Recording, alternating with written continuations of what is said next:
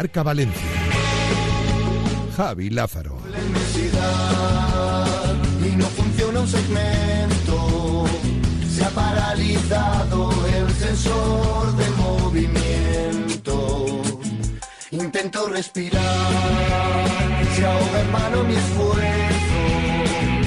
El frío aumenta y se congelan mis recuerdos.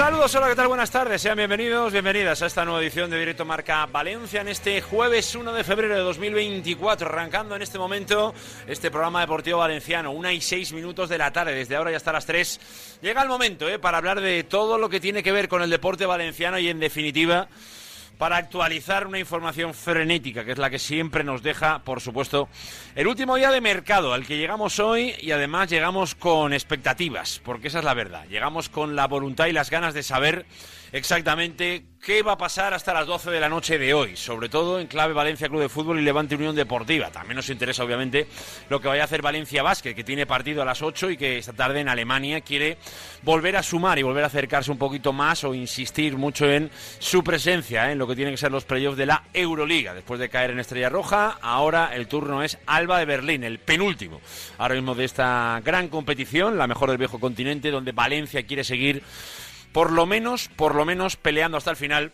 por estar entre los mejores. Pero eso es competición pura y dura. Lo que le pasa a Valencia y Levante es mercadeo, mercado puro y duro también.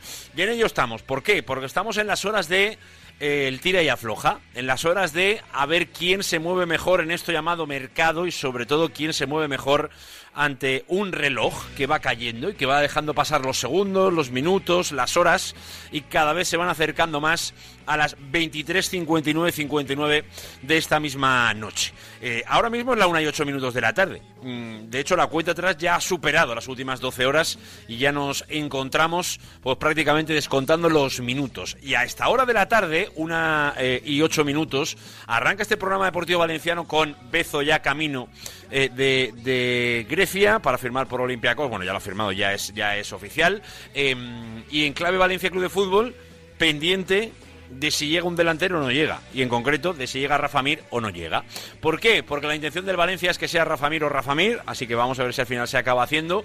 Porque en el Sevilla, informativamente hablando, están muy abiertos a la opción de que Rafa Mir acabe saliendo. El Valencia tiene que hacer un gesto, yo creo que casi mínimo, para que el Sevilla dé su brazo a torcer, porque yo creo que en Sevilla ahora mismo Rafa Mir casi molesta más que, beneficia al grupo y al colectivo, porque Quique está mirando a otro futuro, a un futuro sin Rafa Mir. Y es verdad que, salvo que el destino del exfutbolista del Valencia, y veremos si en las próximas horas vuelve a serlo, eh, no pasa por Mestalla, veremos si no acaba en otro lugar. Pero es verdad, y yo creo que tiene que ser un poco la editorial inicial en el programa de hoy, hoy que lo centramos sobre todo en clave Valencia Club de Fútbol en Rafa Mir sí o Rafa Mir no, más allá del porqué de todo esto que vamos a hablar luego y en qué punto está la información, eh, creo que hay que hacer un análisis directo, claro y además sin ningún tipo de rubor. Eh, hay que aplaudir la voluntad, la insistencia, las ganas y sobre todo la capacidad de resistencia y aguante de Rafa Mir. Creo que tiene que ser el inicio del programa de hoy. Además en dos vertientes. Una, en la de sus ganas de estar con el Valencia y ser parte de este Valencia pudiendo ir a equipos más saneados en otras ligas y evidentemente con mm, una opción económica mejor. Creo que eso hay que decirlo claramente. Y al igual que decimos eso, saber, saber que este es el fútbol de hoy. Y que el futbolista manda. Y que cuando Castillejo se lo hacía al Valencia y nos parecía fatal, decíamos, ¡ay, Castillejo! Bueno, pues creo que es de justicia decir hoy hay Rafa Mir, pero sin llorar demasiado por las esquinas. Sobre todo la clave es que cuando eh, te pase un castillejo, pues lo aceptes, porque luego hay un Rafa Mir en la vida. Y aquí eh, son todos bomberos, pero todos se pisan la manguera. Todos los clubes de fútbol. Y todos los futbolistas. Hasta eh, aquel que no le sentará muy bien que haya un club negociando con otro que le puede quitar el puesto, que no sé cuánto, que no sé menos, ese mismo futbolista llegará el día en que lo haga. Y este del fútbol, nos gustará más o menos. Eh, a lo mejor la reglamentación hay que actualizarla y asumir que esto es un mercado libre y que lo de los seis meses y todo eso es una chorrada. Pero esto pasa y pasará. Y es una de las cosas clave en todo esto, porque hoy nos vamos a preguntar, y le vamos a preguntar a Luis Cortés, que yo creo que es una de las cuestiones más relevantes que hoy nos tenemos que preguntar, porque si Rafa Mir llega a Valencia, será por, por, cuestiones como esta, es ¿y quién ha mantenido el fuego, la llama de la voluntad, de las ganas, de la ilusión de Rafa Mir. ¿Quién en esta película ha hecho que Rafa Mir hoy a 1 de febrero, 1 y 11 minutos, todavía tenga la voluntad, las ganas y hasta las opciones de llegar al Valencia? Podemos poner el nombre, eh, el número uno, sí. Rafa Mir, efectivamente. RM7, sí, exactamente. Él es uno. Pero ¿y desde Valencia quién ha mantenido la mecha encendida?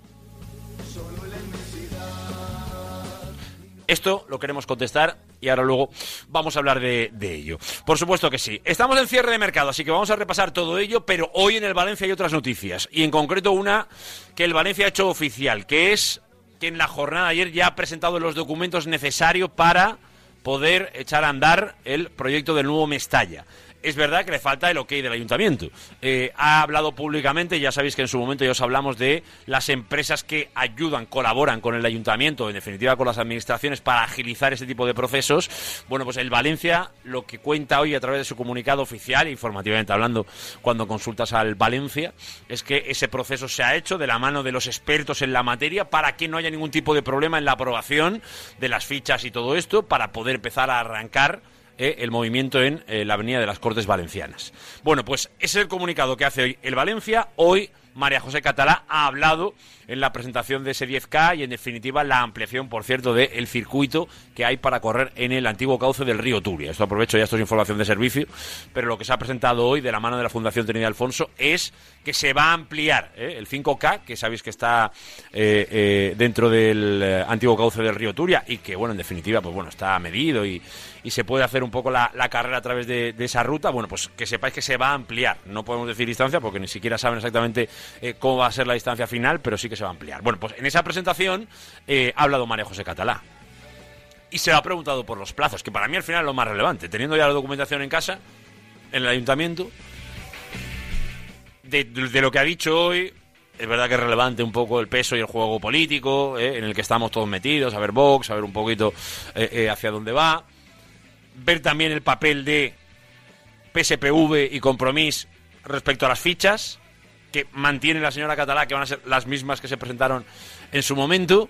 Bueno, pues todo esto, todo esto sigue siendo el tema de debate en torno al nuevo Mestalla y de eso vamos a hablar también y vamos a escuchar a la alcaldesa que ha hablado hace unos, eh, unos minutitos. Así que ahora lo, lo escuchamos desde el punto de vista del ayuntamiento, que yo, desde mi punto de vista o desde la opinión que me genera lo que ha dicho hoy, es intentar seguir siendo marca blanca.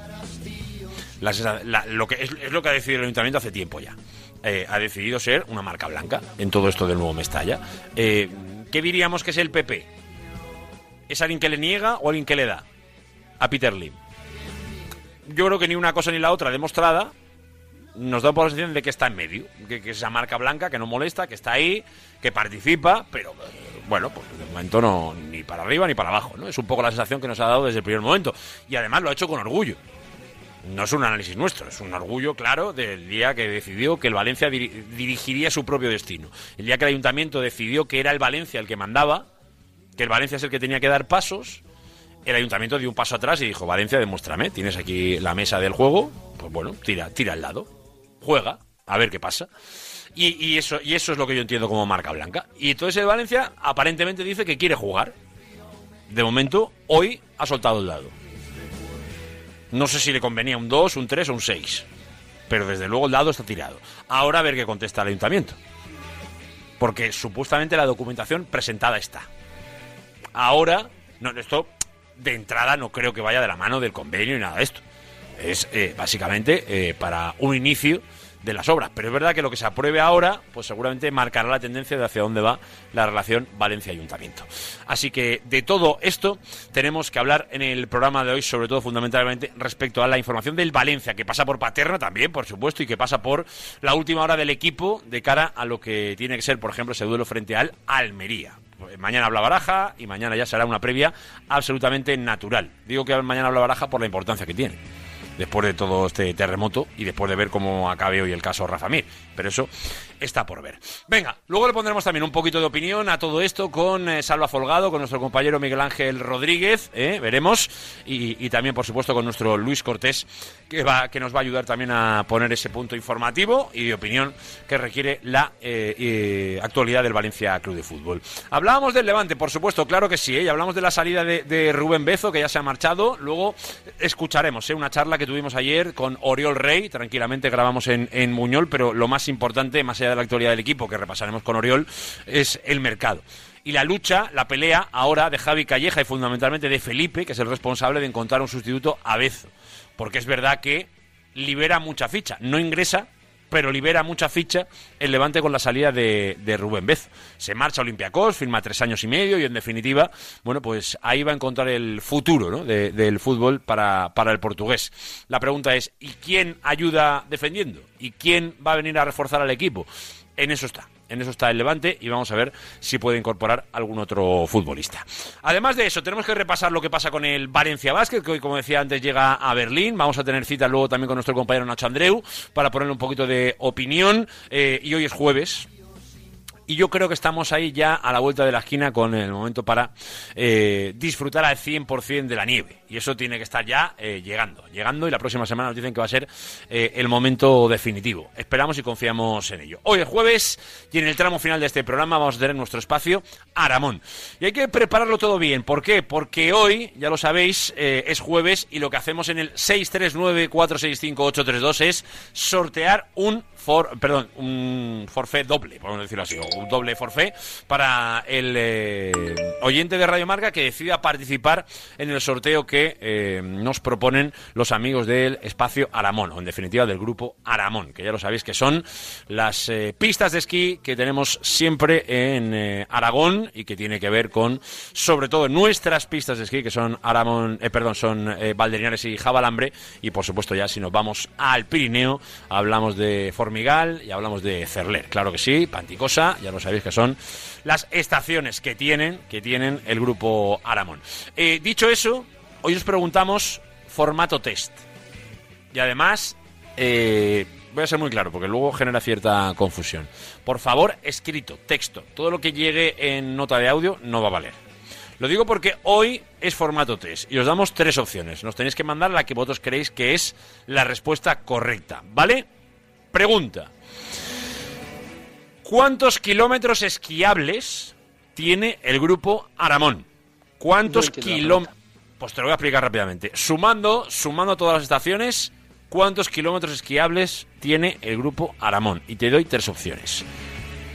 250 kilómetros, 194 o 294. 250, 194, 294. ¿Cuántos kilómetros esquiables tiene el grupo Aramón para tu disfrute cuando vas a esquiar?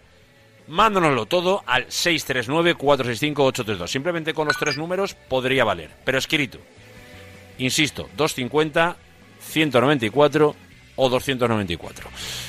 Somos todo ojos, iba a decir todo oídos, pero no, todo ojos para eh, recibir vuestras respuestas. Entre todos los que lleguen con la respuesta correcta, ya lo sabéis que tendremos un ganador o una ganadora que se llevarán dos forfés para disfrutar de este tiempo invernal y en definitiva de eh, la nieve en Valderinares o en Jabalambre. Ya lo sabéis, dos forfés para uno de nuestros acertantes de la pregunta de hoy, que son ¿cuántos kilómetros esquiables tiene el grupo Aramón? 250, 194 o 294 kilómetros para poder esquiar.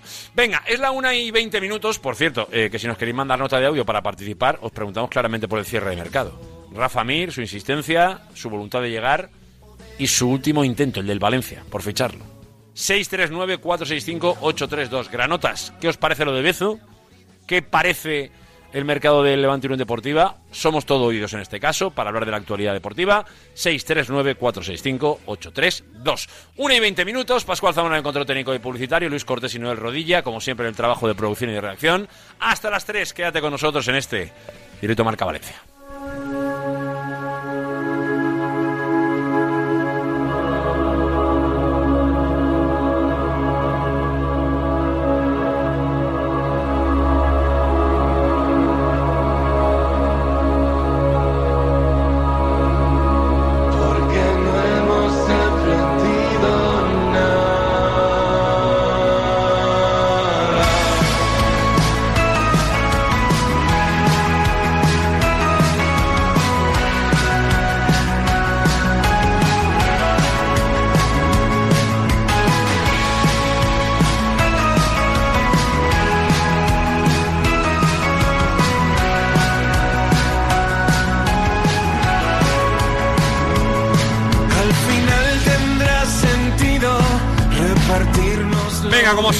Día como hoy, de cierre de mercado, detrás de la información de la última hora. ¿eh? Vamos a ir con Valencia y con Levante. En primer lugar, nos marchamos hasta la ciudad deportiva de Paterna, donde está hoy Luis Cortés. ¿Había movimiento en oficinas o había más en Paterna? Al final, Luis Cortés aparece en la ciudad deportiva de Paterna, donde creo que están hoy los protagonistas. Hola, Luco, muy buenas.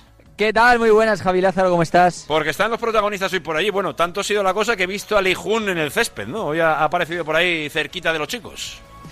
Sí, así es, he estado viendo el entrenamiento y todavía está aquí la presidenta del Valencia Club de Fútbol junto a Javier Solís, el director corporativo, y junto a Miguel Ángel Corona, el director deportivo. Ya se ha terminado el entrenamiento porque hay varios futbolistas que ya han abandonado con sus respectivos coches la ciudad deportiva de Paterna, pero siguen estos tres dentro junto al Pipo Baraja, el técnico del Valencia Club de Fútbol, en un día que yo percibo que va a ser largo para el Valencia Club de Fútbol. Ahora, en este caso, contamos toda la información y última hora del tema Rafa Mir, que ahora mismo se está fraguando su más que posible llegada. Yo soy muy optimista por los últimos datos e informaciones que tengo, que los vamos a contar todos aquí, pero la reunión sigue en marcha, en este caso, en la ciudad deportiva de Paterna y creo, creo que se van a quedar a comer aquí y a merendar. Pues parece que viene el día larguito, o por lo menos es un poco la sensación que tenemos, a pesar de que sea una operación, a pesar de que, y esto informativamente hablando no lo podemos contar tal y como lo llevamos viviendo. Eh, aquí hay dos partes, que es Sevilla y Valencia, porque por el chico yo creo que no hay mucho que hablar, más allá de opciones de futuro si, si existieran o existiesen, que eso eh, hay que verlo cuando se cierre el, eh, contrato. Pero aquí hay dos partes que quieren hacerlo. La tercera es la que baila, que es la, la que pone la pasta. La de hasta, hasta dónde está dispuesto a, llegar el Valencia para hacer que el Sevilla diga sí. Eh, ahora luego entramos un poco en la, información que vamos manejando, pero básicamente, para que tengáis claro dónde está la situación a la 1 y 23, está a la espera de que el Valencia haga la subida necesaria para que el Sevilla diga sí. En un juego de contratos que obviamente tienen que conllevar eh, qué pasaría eh, en caso, por ejemplo, de que haya una opción de compra y la opción de compra, si se incluye definitivamente, qué consecuencias posteriores tendría a nivel de contrato, con el chico, etcétera. Esto es lo que conlleva a veces este tipo de, de contratos. Eh, pero la realidad es esa. La percepción, por lo menos, que tenemos aquí, y creo que Luis Cortés la comparte conmigo, es que si el Valencia hace medio esfuerzo, no uno, medio esfuerzo, seguramente el Sevilla acabe abriendo la mano. Es la sensación que tenemos, Sí. Luis Cortés a la 1 y 24. Sí, a, a ver, pero es que eso es lo que pasa. Que la sensación que tengo yo ahora mismo es que el Valencia tiene cogida la sartén por el mango. O sea, eh, eh, y creo que va a aguantar la negociación por varias situaciones. Y te voy a decir una cosa. Creo que si Rafa Mir hoy no está en Valencia y se cierra el mercado de fichajes y Rafa Mir no llega al Valencia, es un fracaso del Valencia. Al igual que entiendo que yo aguantaría ahora mismo la negociación si fuera el Valencia. Por una razón muy sencilla. Punto número uno. El Sevilla, Víctor Horta, del Nido, quien queráis, ya sabe perfectamente. Y desde hace varios días, lo estaba revisando yo en el Twitter de Radio Marca, vei- día 23 del 1. Día eh, 23 del 1. Cuando nosotros pusimos, Rafa Mir bloquea su salida del Sevilla. Porque solo se iba a ir al Valencia. Eso sigue igual. Eso no ha cambiado. Es el Y mérito. ha podido irse a, he podido irse a Italia, ha podido irse a Alemania, es cierto, pero eso no ha cambiado, Lázaro.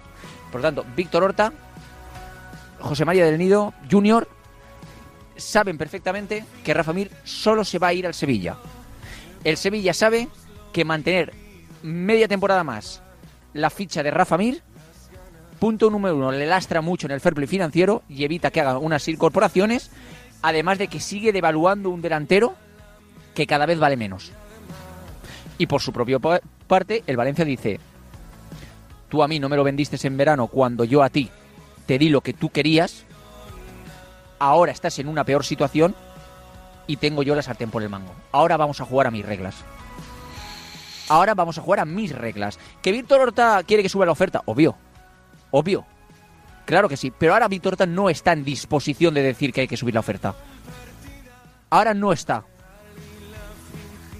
Ese es el tema. Yo eh, podríamos discrepar de esto, pero lo, vamos a, debatir luego, porque entiendo por dónde va Luis Cortés, y tal y como lo ha contado, es verdad que es así. Yo le, haría un matiz interno a, esa libertad que tiene Valencia para poder aguantar, que es qué nivel de riesgo tiene respecto a su entrenador. Que es un poco al final el, gran matiz de traer a Rafa Mir o no. Obviamente para Valencia deportivamente será mejor, seguramente el Valencia hará más goles y etcétera, etcétera, etcétera. Eh, es una mejora deportiva. Eh, pero sobre todo lo que el Valencia estaba haciendo con este movimiento y en la manera en la que se está gestando eh, eh, a última hora en extremis, es la necesidad de contentar a su entrenador. Es parte de este proceso, eso es evidente. Entonces, dicho eso, eh, el Valencia puede jugar con fuego, llevarlo todo tan al límite y ese riesgo de que a lo mejor Rafa acabe por no venir. No lo sé, ahí es donde tiene la parte del Valencia de, de ese tira y afloja que no sabe si puede romper o no sabe si debe romper. Y ese, eso, a ver, estas cosas son las complicadas de una negociación, no es otra. ¿eh? Son las consecuencias que tienes que ver venir y si te compensan o no. Bueno, pues el Valencia tendrá que medir si estirar mucho esa cuerda con el Sevilla ¿Cómo le va a afectar a, su relación con el entrenador? Pues eso a lo mejor también hay, que medirlo. Pero de todo eso hablamos ya y os escuchamos en el 639-465-832. Porque hoy tenemos que darnos prisa. 1 y 27. Hola Noel Rodilla, buenas. Hola Javi, ¿qué tal? Muy buenas tardes. Venga, que vamos con el Levante y con su mercado. Bezo ya, bueno, lo, ponemos y casi lo podemos situar ya en Atenas, ¿no?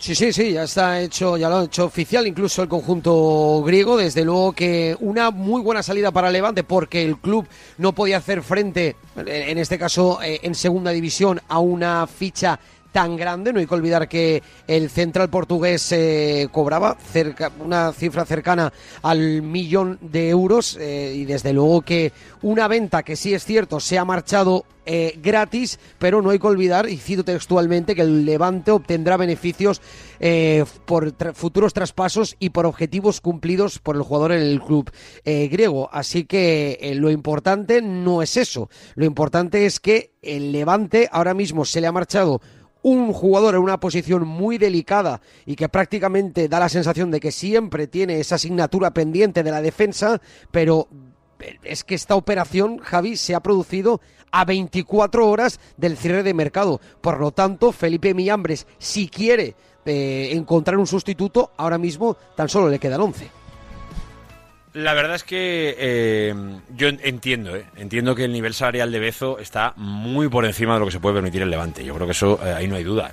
Lo, que yo creo que el Granota seguramente puede no entender es la forma, la manera en la que se, gesta un poco todo, ¿no? Tan a última hora, en extremis, pero oye, igual que, ha podido salir, pues se podría haber quedado en un momento dado. A lo mejor hubiera sido un problema para, para el Levante, ¿no? Ahora yo creo que la gran la clave para que esta operación eh, la podamos leer de una mejor manera es que obviamente eh, puede llegar un sustituto que, valga la pena, ¿no?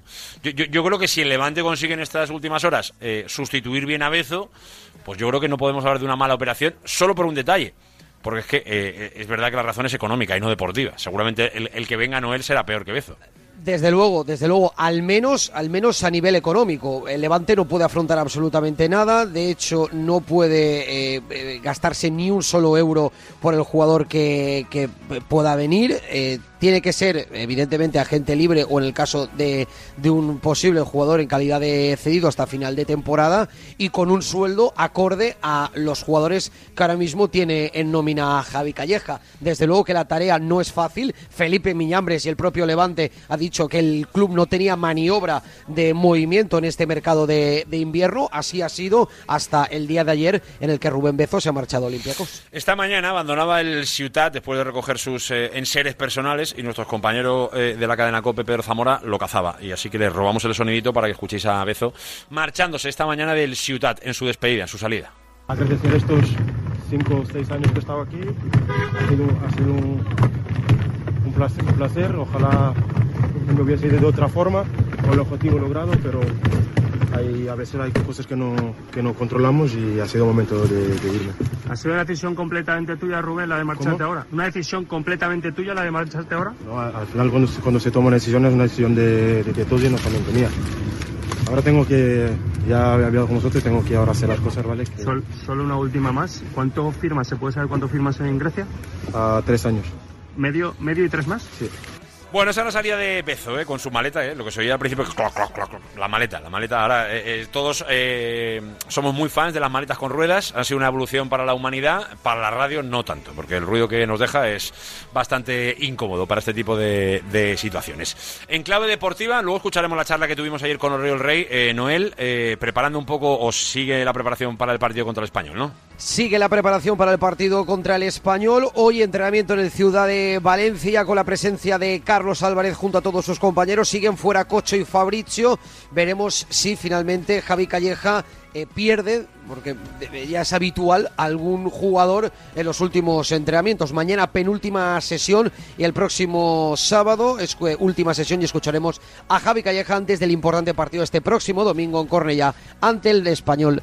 eh, El domingo, como digo, seis y media de la tarde. Venga, 1 y 32 y antes de hacer la primera paradita y sobre todo para sentarnos en el mercado de fichajes, eh, hay que repasar lo que viene esta noche en el Rodilla. 8 de la tarde, llega el momento para intentar ganar al penúltimo de la Euroliga. Hablamos de baloncesto, hablamos de el equipo de Alex Mumbrú, que viaja hasta Berlín, o que ya está en Berlín, esperando poder eh, sacar una nueva victoria que le acerque a, acabar entre los 10 primeros. En el Mercedes-Benz Arena, 8 de la tarde, como tú has dicho, Javi, ante Alba de Berlín, partido muy importante porque rivales directos de la clasificación se enfrentan entre ellos. Vasconia se ve las caras ante Maccabi, por lo tanto, si Valencia gana, pase lo que pase en este enfrentamiento, se verá eh, beneficiado para el partido de esta noche.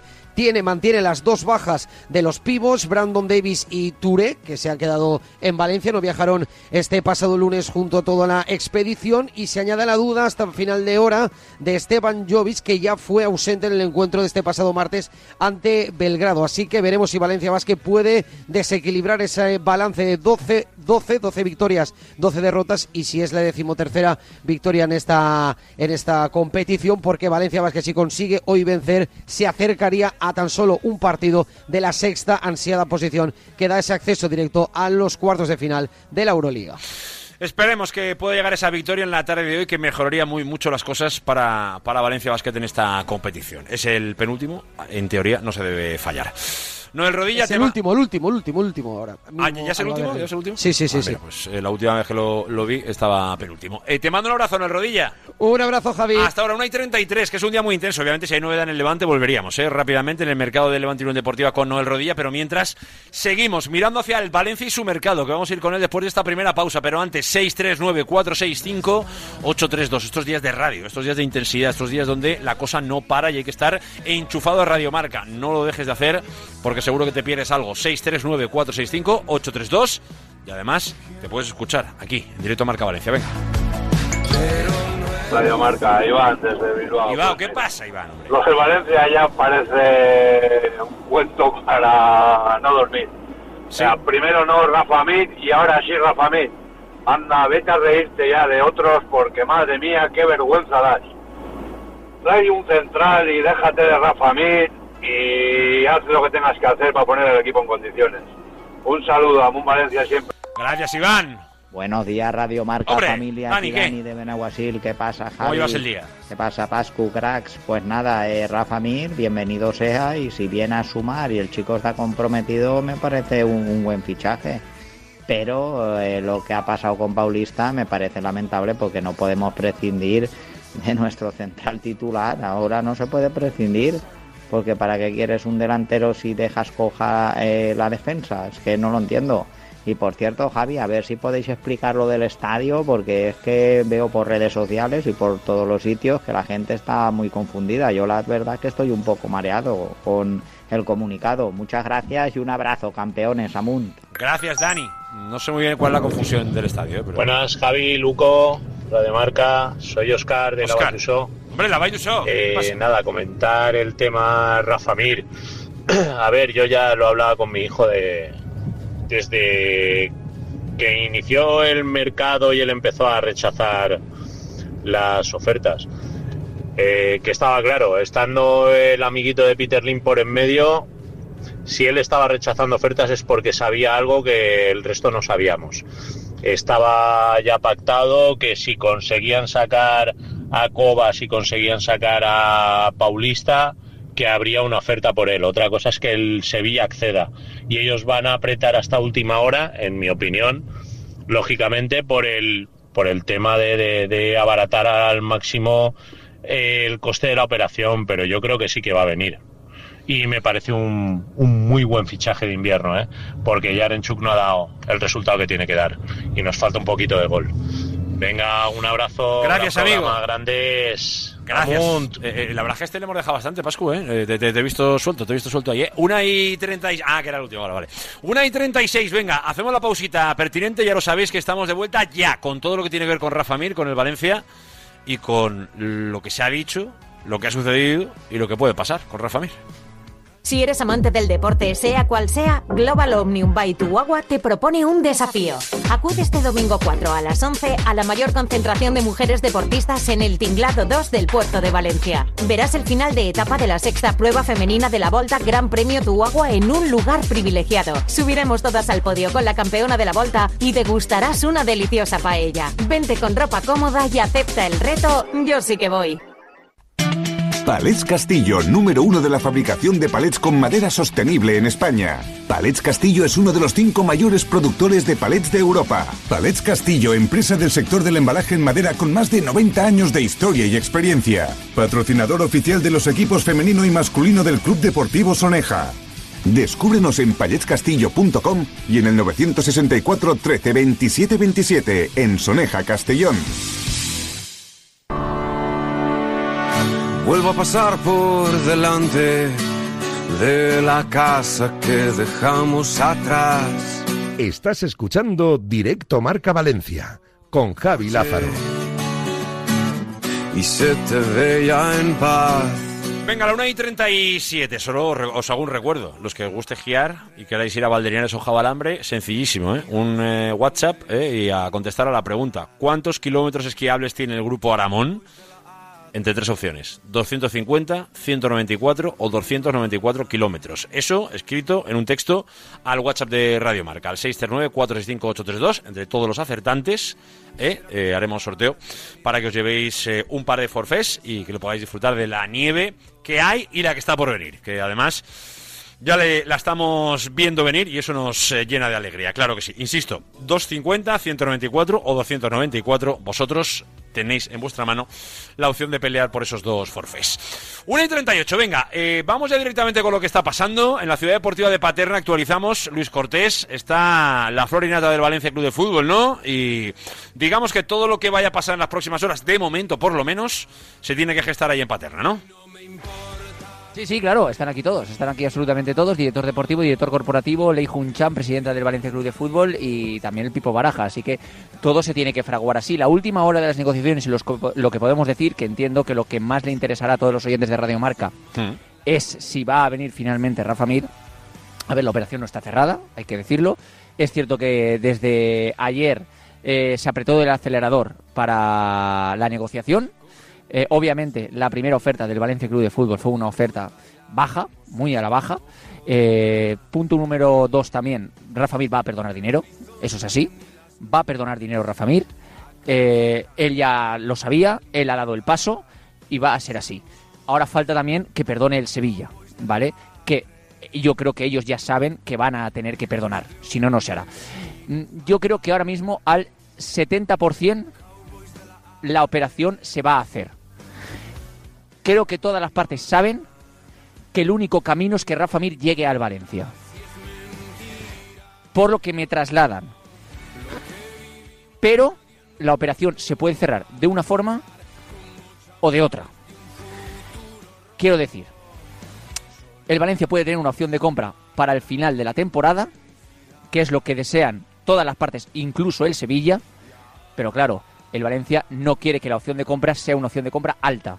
Y el Sevilla sí que quiere, después de haberse gastado 16 millones de euros en el jugador, de que la opción de compra sea una opción de compra alta. ¿Qué pasa? Si los clubes no llegan a un entendimiento con la opción de compra, lo que percibo yo de toda la situación es que el jugador saldrá cedido sin opción de compra. Porque en el punto que está, Lázaro, a mí me sorprendería mucho que la situación se fuera a un Rafa Mir se queda en el Sevilla hasta final de temporada. Creo que ninguna de las partes le van a hacer eso a Rafa Mir. Ni el Sevilla, por su parte, le va a hacer eso a Rafa Mir, ni el Valencia, por su parte, le va a hacer eso a Rafa Mir. Por lo tanto, en el caso de que no se llegue a un acuerdo con la opción de compra, yo creo que Rafa vendría cedido hasta final de temporada y ya. Pero la, desde el entorno de Rafa y de Rafa y el propio Rafa son optimistas de que eso se termine haciendo. Mucho riesgo en lo que ha hecho Rafa en todo este tiempo. En no elegir marcharse a otro club. Rafa, desde que Bucero se fue al Atlético de Madrid, se ha quedado sin agente cercano. sin persona que le llevara su situación deportiva. La situación de Rafa Mir la ha movido su tío, su padre, que era jugador de fútbol. Además, mándale un WhatsApp. Creo que coincidió en el Mallorca con Pep Serer. Ahora me pillas. Pero creo que el padre de Rafa coincidió en el Mallorca con Pep Serer. Su padre, su tío y un abogado que han contratado para llevar los papeleos. Tipo de estas cláusulas están bien, esto está normal, esto métele aquí un seguro de médico, esto me... un abogado. Obviamente porque Rafa no tiene ni idea de todos estos asuntos. Pero sin agente, desde que Bucero fue al Atlético de Madrid, el tío de Rafa, el padre de Rafa y un abogado contratado por ellos les han llevado todo el tema. De momento. Ante esa situación, difícil todo, pero Rafa ha apostado mucho por venir al Valencia. Muchísimo. mucho y mucho más de lo que lo ha hecho el Valencia. Y por hacer un poco el resumen de las últimas 24 horas, ahora estamos pendientes de que haya una. una bueno, pendientes no, porque ya la segunda oferta está hecha. Eh, yo creo que ahora mismo el Sevilla está valorando qué hacer con, con, esa nueva situación. Lo acaba de contar Luis Cortés un poquito hacia dónde están yendo los tiros de la negociación. Y no quiero ampliar demasiado eso. Lo que sí que es llamativo es que eh, cuando hemos llegado a este punto y cuando parecía que. Eh, la información en la que trabajaba el Valencia y se trabajaba por momentos en las oficinas del Valencia ayer, no hablo de hace seis días, sino ayer, seguramente más por la mañana que por la tarde, pero ayer era que el caso Rafa Mir de momento estaba absolutamente parado porque desde Singapur no había ok. Esa es la auténtica realidad de lo que pasaba ayer. Todo lo que ha sido eh, eh, la reactivación, bueno, no sé si tiene eh, culpa un poco la, gente, la calle, la presión social, eh, eh, el propio entrenador con su insistencia, que eso es obvio que ha estado ahí de forma constante, o incluso con su propia decepción, que eso es parte conocida, creo, también de puertas hacia adentro en el, en el propio Valencia, seguramente más que, de puertas hacia afuera, porque Baraja es así. Pero la única verdad es que cuando uno pensaba que, la cosa podía ponerse seria y que a lo mejor era cuestión de, de, de una, un momento muy rápido para que la negociación se acabara, el Valencia vuelve a demostrar qué tipo de Valencia es. Se presenta delante del Sevilla. Yo entiendo que esto es un plan de negociación. Y a mí me parece eh, que el Valencia es libre para hacer lo que quiera. Pero es verdad que cuando uno se presenta ante la opción de firmar un futbolista como Rafa Mir y lo que ofrece no llega ni al 50% de lo, que debe, de lo que debe pagar, pues yo creo que uno ya sabe que le van a decir que no. Que forme parte de un proceso de negociación, eso podría ser una explicación mejor o más deseable de lo que seguramente sintió Rafa Mir cuando conoció la primera propuesta que le hizo el Valencia y era el Sevilla. Porque yo creo que ahí el Valencia, eh, con ese em, cerca del 30%, que creo que fue nuestro compañero Pedro Morata el que lo desveló ayer, y si no, si me equivoco fue alguien más, pues yo creo que fue el primero al que, al que se lo vi y que luego pudimos ir eh, confirmando. Eh, creo, creo que es hablar de una cantidad bueno, seguramente del momento del mercado en el que estás, que es a 24 horas prácticamente, o, un poco más, de, que se cierre el mercado, y juegas un poco con la necesidad del Sevilla, y eso es un poco de lo que hablaba al principio el bueno de Luis Cortés, pero también es verdad que no es ir con una decisión definitiva por el jugador. O sea, no es eh, eh, me voy a partir la cara por él. Es obvio, ya lo había demostrado Valencia, tampoco creo que sea una gran sorpresa. Pero esa es la realidad negociadora del Valencia de ayer. Hoy toca cambiarla, hoy toca subirla, el Valencia sí lo ha hecho, eh, y en el Sevilla, desde luego, hay una predisposición, predisposición clarísima. El resumen final, lo que ha contado ya Luis Cortés. Si no se llega a un acuerdo con una opción de compra y con todas las consecuencias futuras, pues será a corto plazo, en una cesión, y seguramente más pronto que tarde, eh, pues veremos la confirmación de que Rafa Mir eh, va para, o viene para, para Valencia. Pero para eso tiene que cerrarse. Y de momento, insistimos, no está cerrada la llegada de, de Rafa Mir al Valencia. Eh, creo que el Sevilla no va a dar más problemas, eh, salvo que el Valencia se descuelgue con cuestiones irrisorias como las de ayer. Y por ser muy concreto, Luis Cortés, de este tema, yo creo que la evolución tiene que llevar a que al final Rafa venga para, para Valencia. Ese casi sería un poco el resumen de la información que tenemos y que intuimos puede pasar. Sí, además te voy a decir una cosa. Para. Desde la mitad de camino en este mercado de invierno, para mí arriesgado y difícil para Rafa, yo creo que Rafa ha sido muy inteligente. Y mira que yo no las tenía todas conmigo, pero ha sido muy inteligente. Públicamente, públicamente, nadie ha escuchado un discurso distinto de Rafa Mir o del entorno de Rafa Mir que no sea yo tengo contrato con el Sevilla, me voy a quedar en el Sevilla. Y mira, y mira que en la ciudad hispalense yo he visto noticias de todo tipo. Wolfsburgo, Torino, Stuttgart, Dallas, eh, Conchinchina, Atlético Lavapiés, este agua de bat, eh, vamos, los he leído todos. He leído todo tipo de equipos para Rafa. A Rafa le han enviado fuera del Pizjuán. Rafa, no, no, me quedan tres años en el Sevilla. No, no, yo me quiero quedar en el Sevilla. Instagram, redes sociales, fotos con el Sevilla, fotos de partido con el Sevilla. Hemos ganado un partido, no, me, no recuerdo cuál fue, creo que contra el Getafe en Copa del Rey. A ver si ahora a partir de ahora podemos revertir esta situación con el Sevilla. Hoy mismo, esta misma mañana, entrenando como un día normal con el Sevilla. Hasta el último momento. Entrenando. Víctor Horta no ha, habido, no ha visto ni un símbolo de debilidad en Rafa Mir. Que ha aguantado hasta el final, que los últimos tres días del mercado de fichajes podría haber hecho un amago de, "Mm, va, me voy a Italia. O va, eh, giro a Alemania. No, no, no, no, no. No. No, no. Víctor Horta ha visto desde el minuto uno que esto iba en serio. Que era a Valencia o se zampaba media ficha del futbolista hasta final de temporada, otro año más. O sea, Y llegado a este punto, es el momento. que a mí me ha, me- me ha parecido, o sea, que yo no pensaba. Es más, nosotros contamos la información del bloqueo de la salida de Rafa Mir el día 23 y el día ese que contamos, eh, ¿Qué día? ¿Qué día? día ¿Qué que contamos, día? Me has dejado Sí, con la que me estás hablando por WhatsApp, Lázaro, no sé muy pero bien eso es para luego, te he ver, dicho que no es importante. Sí, vale, eh, escúchame, eh, el día que contamos nosotros, el día 23 que contamos, bloquea en este caso la salida del La Sevilla, salida Rafa Sevilla por el hacia Valencia. cualquier otro lado que no sea Yo Valencia. cuento ese día en Radio Marca.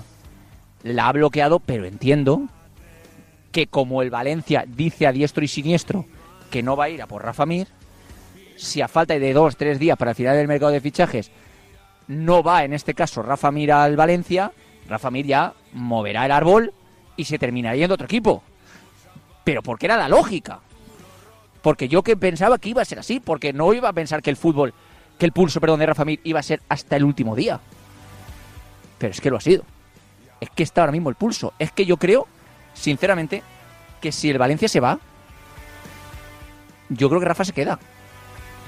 Sin- sinceramente te lo digo. De, de- de ver- O sea, de verdad es que, no hay otra opción. yo le veo pocas opciones a que se dé eh, la premisa uno, que es que Rafa eh, no viene a Valencia. Pero, pero es verdad que, que si no viene a Valencia me genera mucha curiosidad eh, saber un poco cómo acaba eh, el culebrón Rafa Mir en, en Sevilla, porque desde luego lo, lo digo como lo decía en la, en la entrada del programa e insisto en ello. Eh, creo que lo que ha hecho Rafa Mir por el Valencia es Pues, eh, pues bueno, pues le podemos incluir en el club Canos. No, no sé si, si podemos generar ya un club Canos, pero, Hombre, pero pero más, pero más hardcore. Pero este ha sido más hardcore. ¿eh? Sí, sí, más intenso Este ha sido más presión. hardcore que el de Canos, ¿eh? Sí, sí, mucho Este más ha sido presión. mucho más hardcore. mu- mucho más público, con mucha más continuidad y, y bueno, y al final con una grada como la de Sevilla que, que es caliente también, que eso no nos olvidemos que aguantar eso no, no, no, no es lo mismo que, que, un equipo Premier, ¿eh? Eh, esa, es la, esa es la verdad.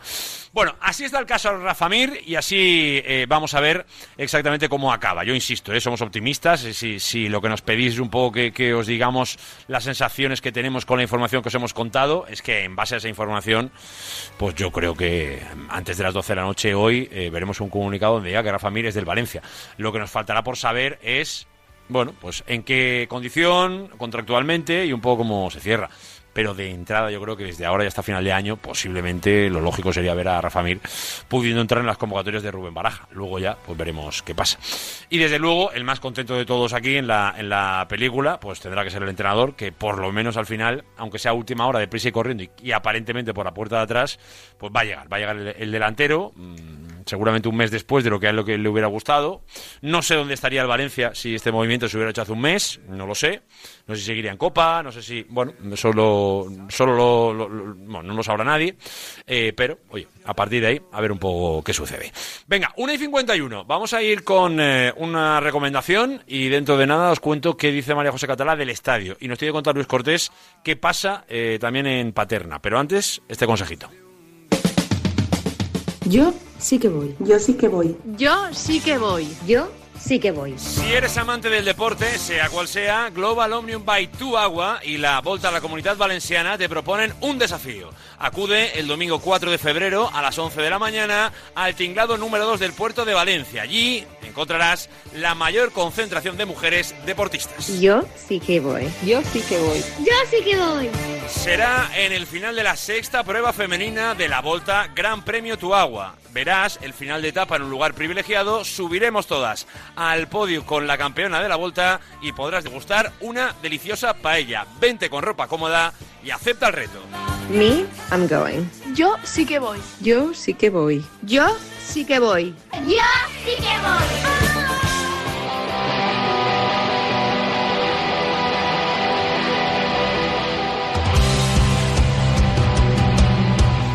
Venga, la 1 y 52, ¿eh? Teníamos marcado el tiempo de opinión hoy un poquito pronto, así que dentro de nada nos vamos a meter con ese tiempo de opinión. Ahora va a estar Luis Cortés también y nos va a acompañar durante todo el programa, obviamente, porque la información de hoy es esperar, esperar y esperar a que se vayan dando las informaciones que te vamos contando prácticamente conforme se van sucediendo.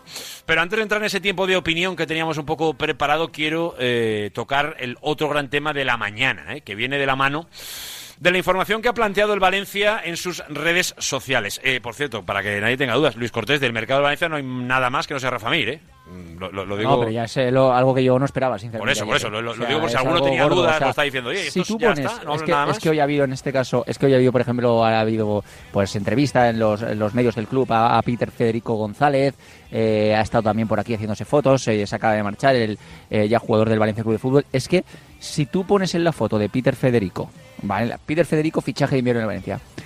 Pones al lado a Rafa Mir, la foto cambia, ¿eh? La situación cambia. Mm, esto no quiere decir que Peter Lim eh, haya hecho una buena gestión y no, no, no, no. pero, a mí no me parece un, pero a mí no me parece un mal mercado del Valencia.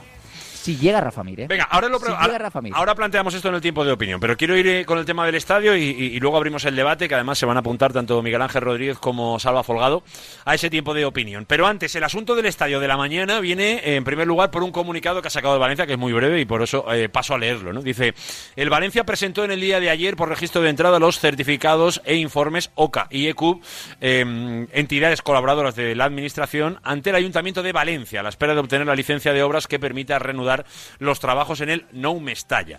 Eh, ahora explico quiénes son. Eh, por esta vía, el club demuestra su clara voluntad para que las obras comiencen en la Avenida de las Cortes Valencianas con eh, la mayor celeridad posible.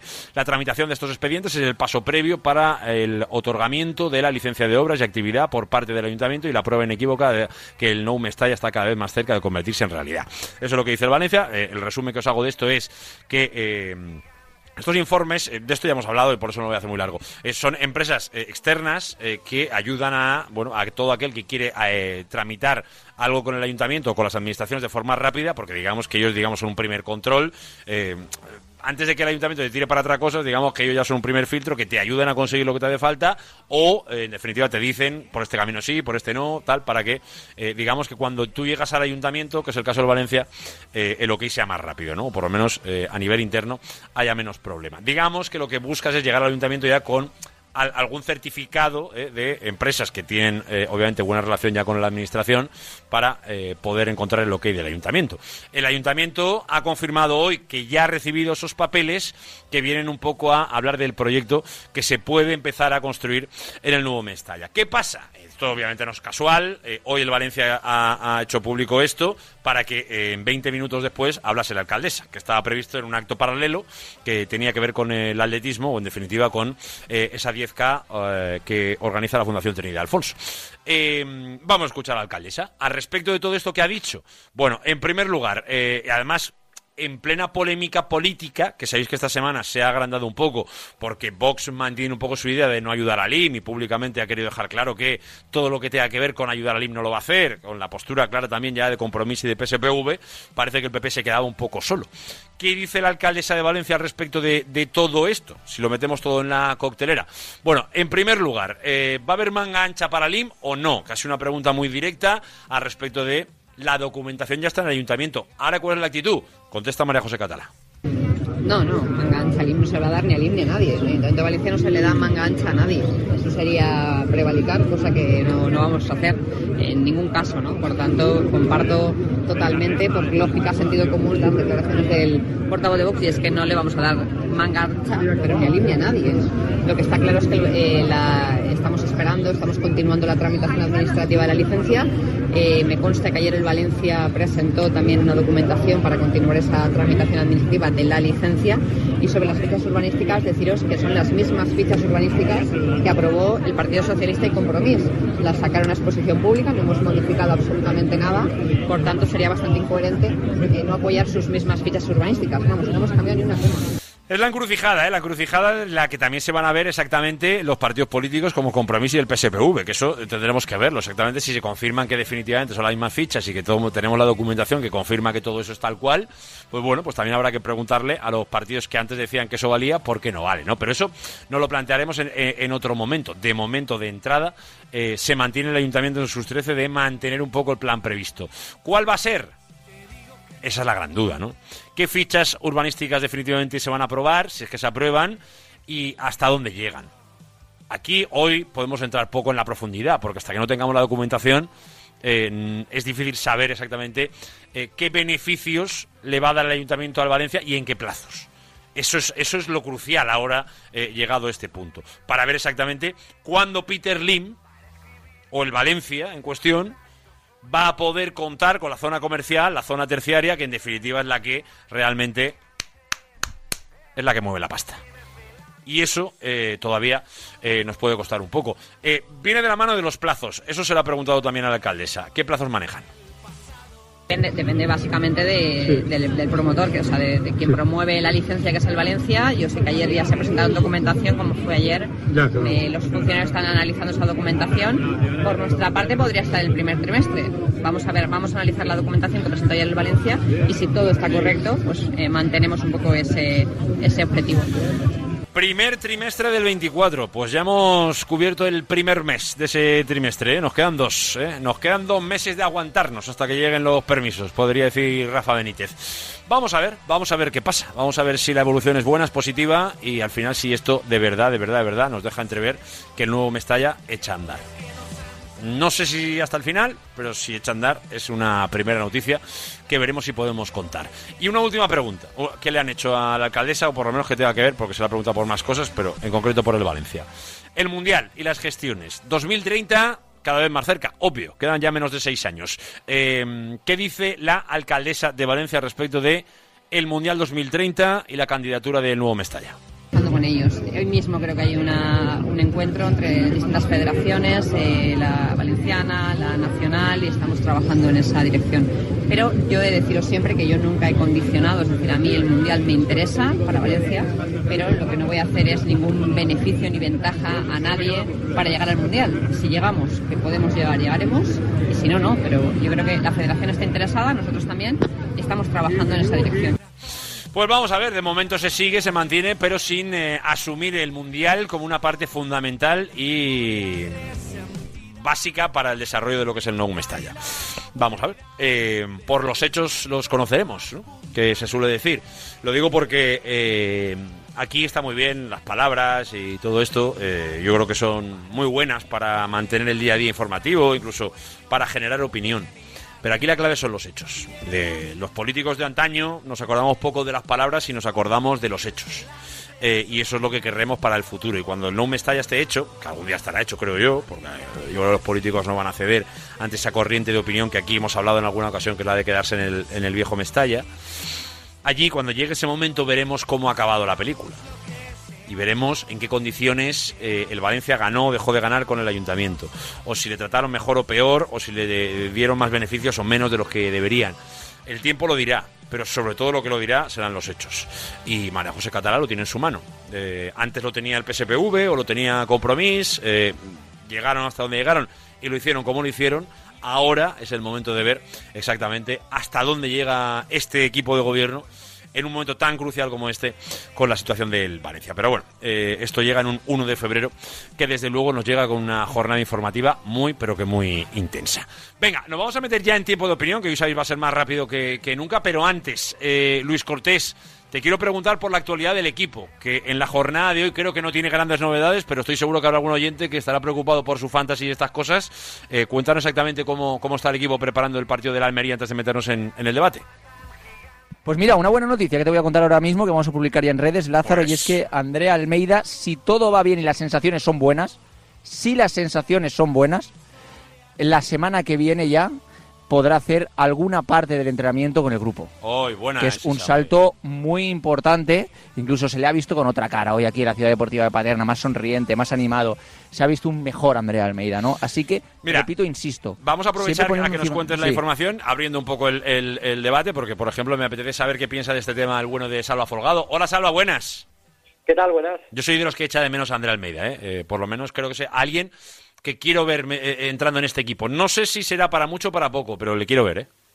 Bueno, yo creo que Baraja también lo está esperando Javi. Yo creo que al final aporta una serie de, de- soluciones eh, que el equipo a nivel clasificatorio pues no ha echado no ha echado de, de menos, pero yo creo que a nivel de juego en diferentes eh, partidos a Valencia le vendrían le hubieran venido muy bien y le vendrán eh, muy bien, evidentemente, si este futbolista llega a tiempo para el tramo final de liga, que eso yo lo quiero ver, porque al final Valencia lo que desliza es que está mejor, que mejora, que entrenará, que tal, que para ti, para tal, pero son cuatro meses, eh, cuatro, cuatro meses, perdón, que me pasa el valenciano, eh, sin competir, pero yo...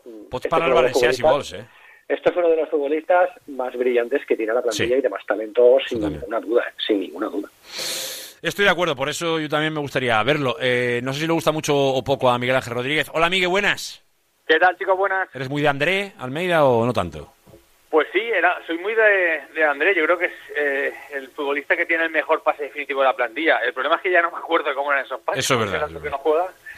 Pero, pero vamos, todo lo que sea para este tramo clave de la temporada, que suponga un refuerzo para, para el Pipo, pues bienvenido sea. Y ojalá eh, en pocas semanas podamos verlo entrar en una convocatoria. Ojalá que sí. Venga, ahora os pregunto por el caso Rafa Mir, etcétera, pero quiero acabar con esa información de la mañana en Paterna. Eh, es la buena noticia del día, la de, de la de Andrea Almeida. Luco, ¿qué más eh, tenemos que contar del equipo? No, sobre todo la de Andrea Almeida, a ver, eh, hay que resaltar una cosa, porque es un jugador que lleva prácticamente toda la temporada fuera y, y hay que darle un poquito de foco. Eh, yo no he dicho, yo no he dicho que vaya a jugar después del partido contra el Almería, ¿eh? O sea, hay que dejarlo claro. con el grupo, has dicho. Que entrenará parte del entrenamiento con el grupo si las sensaciones son buenas. Si las sensaciones son buenas, ¿vale? Que obviamente la lesión de Ander Almeida es complicada, es una situación difícil y tiene que levantarse bien el futbolista. Eh, bueno, pero es un primer paso y es un paso importante. En el Eh, no, resto no- no- no quiero... ha variado nada. Vale, venga, pues seguimos un poco la continuidad, que no quiero tampoco gastar demasiado tiempo con temas que, que seguramente se- seguirán siendo actualidad la próxima semana, porque Andrea Almeida lleva cuatro meses así, así que vamos un poquito a lo que está pasando hoy. Eh, abro un poco el debate, la información ya la hemos contado, o sea que quiero escucharos, Alba, Miguel en primer lugar, Luco obviamente siempre el micro abierto para cualquier cualquier opinión. Eh, asunto Rafa Mir. Eh, bueno, pues eh, ya sabemos todo lo que ha pasado desde verano, con los movimientos y altibajos del propio mercado de enero, la aceleración de ayer, eh, oferta paupérrima un poco ayer, yo creo que por todas las partes sabiendo que iba a ser un no, y hoy nos encontramos en un punto en el que damos un poco por hecho casi todos que será un sí, falta saber en qué condiciones. Eh, Salva, Miguel, quiero escuchar un poquito qué valoración hacéis de todos estos movimientos. Bueno, pues que evidentemente, Javi, si el Valencia sube su oferta económica, es muy posible que el Sevilla acceda a soltar a Rafa Mir. El Valencia está jugando con esa necesidad y esa angustia económica que tiene el, el, el Sevilla. El año que viene el conjunto andaluz lo va a pasar muy mal porque va a perder todos los ingresos eh, procedentes de competiciones eh, europeas. Está en una tesitura económica en absoluto bollante, eh, crítica y muy complicada y necesita, bueno, pues quitarse de encima esa ficha de Rafa Mir que pesa 3 millones de euros en su masa salarial. A partir de ahí, bueno, pues si el Valencia ayer no llegó al 50% de la ficha del futbolista, que es lo que generalmente y en estos casos siempre se paga o pagan los clubes que acceden a un determinado futbolista en el mercado de, invierno. Si el Valencia sube, llega al 50 o, o se acerca o al menos oferta algo más de lo que ofertó ayer, pues es muy posible que a última hora el Sevilla acceda a soltarlo, pero porque el Sevilla tiene un problema con este futbolista. Este futbolista está allí absolutamente desconectado, este futbolista allí está harto, este futbolista allí no, no, no funciona. Le ha pasado por delante en la rotación de delanteros un futbolista procedente del, filial de segunda federación, la afición se ríe de él cada vez que, sale, es objeto de burla y de, y de, mofa en las redes eh, sociales. Ayer, y nos consta, eh, llamó a Víctor Horta para, para presionar al club y que lo dejaran salir. Solamente quiere venir al, al Valencia, de alguna manera, bueno, pues ejerce su chantaje, entre comillas, hacia el conjunto andaluz porque le dice que ya le pueden presentar ofertas y se las pueden poner encima de la mesa, que no las va a aceptar. Así que, bueno, pues el Valencia aquí tiene muchas bazas eh, ganadoras, eso sí, tiene que ceder el Sevilla, porque si no esta operación, al igual que sucedió en verano, eh, no se va a hacer. Miguel, ¿qué te parece? La actuación del chico, la, la persistencia de Baraja, la, la, no sé si decir paupérrima oferta. La verdad es que tiene mucho, mucho análisis to, toda esta operación. Sí, es una operación que de estilo Meriton. O sea, al final tienes a un chico que está viviendo una situación absolutamente desesperada en su en su club, que no cuenta para, para su entrenador, pero que tiene un contrato importante allí. Eh, un club que también está sumido en una crisis brutal a todos los niveles. Eh, y luego, además, eh, con un entorno de, de representación cercano a, la propiedad o con bastante contacto con, con la propiedad, lo cual allana bastante la operación. Y luego, sobre todo, la voluntad de, del chico de, de, venir aquí a quitarse la espina y triunfar en el club en el que se formó. ¿no? Yo creo que también eh, él salió de aquí de una manera un poco abrupta, de una manera complicada y el tiempo ha demostrado que es un futbolista, un delantero válido para, para Primera División, que es cierto que no está viviendo sus mejor, su mejor momento, pero que ha demostrado que, tiene gol en la máxima categoría y que viene aquí a subir el nivel competitivo.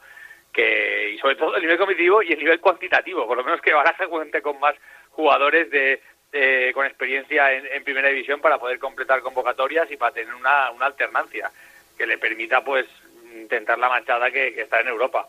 Eh, a partir de ahí, eh, como siempre, el Valencia de Meriton juega con fuego. O sea, al final está claro que el futbolista que venir aquí, pero ahora nos metemos en las horas locas del, de, del line day y al final eh, aquí puede pasar de todo. no O sea, cosas que parecen que están muy hechas no terminan de concretarse, eh, injerencias de otros clubes y, evidentemente el chico quiere venir aquí, pero pero estás dispuesto a que venga algún club de extranjero o alguno se vuelva loco y cambie de idea rápidamente. O sea, al final, eh, cuando tú estás rateando, cuando tú al final eh, te mueves, eh, pues intentando que se mueva de un tema económico más que por presión de, de, las partes para las operaciones, pues puede ser que se rompan.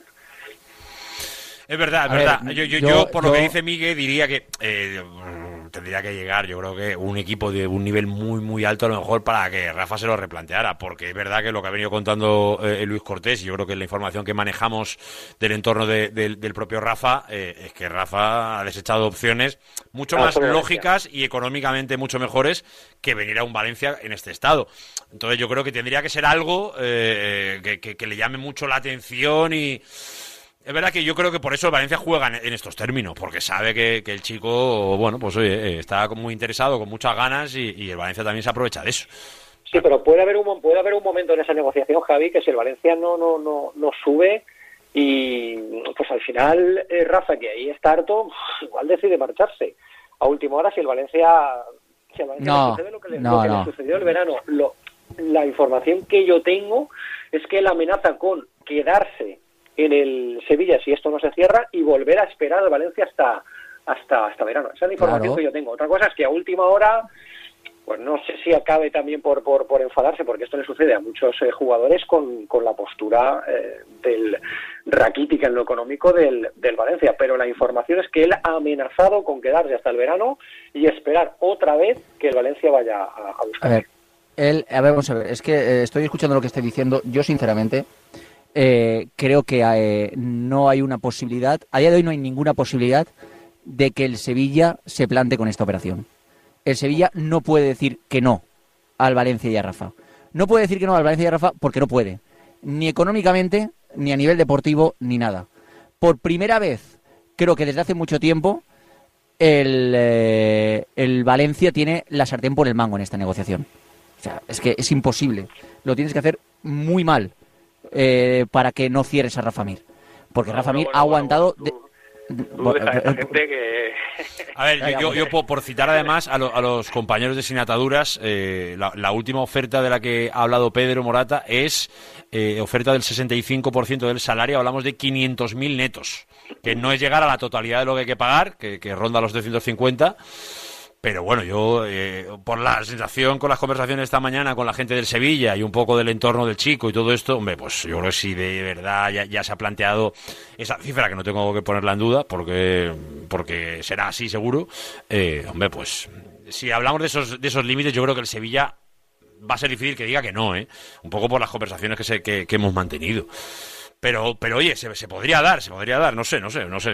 Yo, ah, Acaba de, acaba de abandonar Javier Solís la ciudad deportiva de Paterna, uno de los Hombre. hombres importantes de, de la reunión en el día de hoy. Ya se ha marchado él, eh, así que bueno, pues eh, empezará a quedar poco ya para esta reunión, al menos, al menos, o se irá a las oficinas a trabajar en otra situación, claro, pero, eh, pero Javier Solís, director corporativo del Valencia, ya no está aquí. Lo que decía Miguel, obviamente no hay que sorprenderse con nada de Meriton, pero yo es que sigo pensando que el Sevilla está entre la espada y la pared. O sea, el Sevilla está sin reacción ahora mismo. Es que, es que lo que hemos contado aquí es que es así. Es que yo creo que Rafa Mir va a venir aunque sea cedido sin opción de compra. Es decir, es que es lo único que puede hacer ahora mismo el mercado de fichajes que Rafa Mir termine en el Valencia. Es que no hay otra. El, el Sevilla no puede, no puede permitirse el lujo de tener otro medio año a Rafa Mir a razón de 1.5 en su fair play financiero y en su economía futura. Es que mm, e- es, es algo imprudente a nivel financiero y de gestoría en el Sevilla no cederle a Rafa Mir al Valencia. A es ver, algo yo, yo- creo que aquí olvida- olvidamos una parte que para Ah, los clubes de- pero- de- debería ser importante, que son, son los precedentes. Yo, yo lo entiendo, ¿eh? Y los clubes peleando con los jugadores es muy difícil porque, insisto a lo que hemos hablado al principio del programa, que es verdad que al final esto tiene parte de lo de siempre, del jugador que se empeña y los clubes que al final, por, por, por- por no comérselo, pues dicen, "Buah, pues...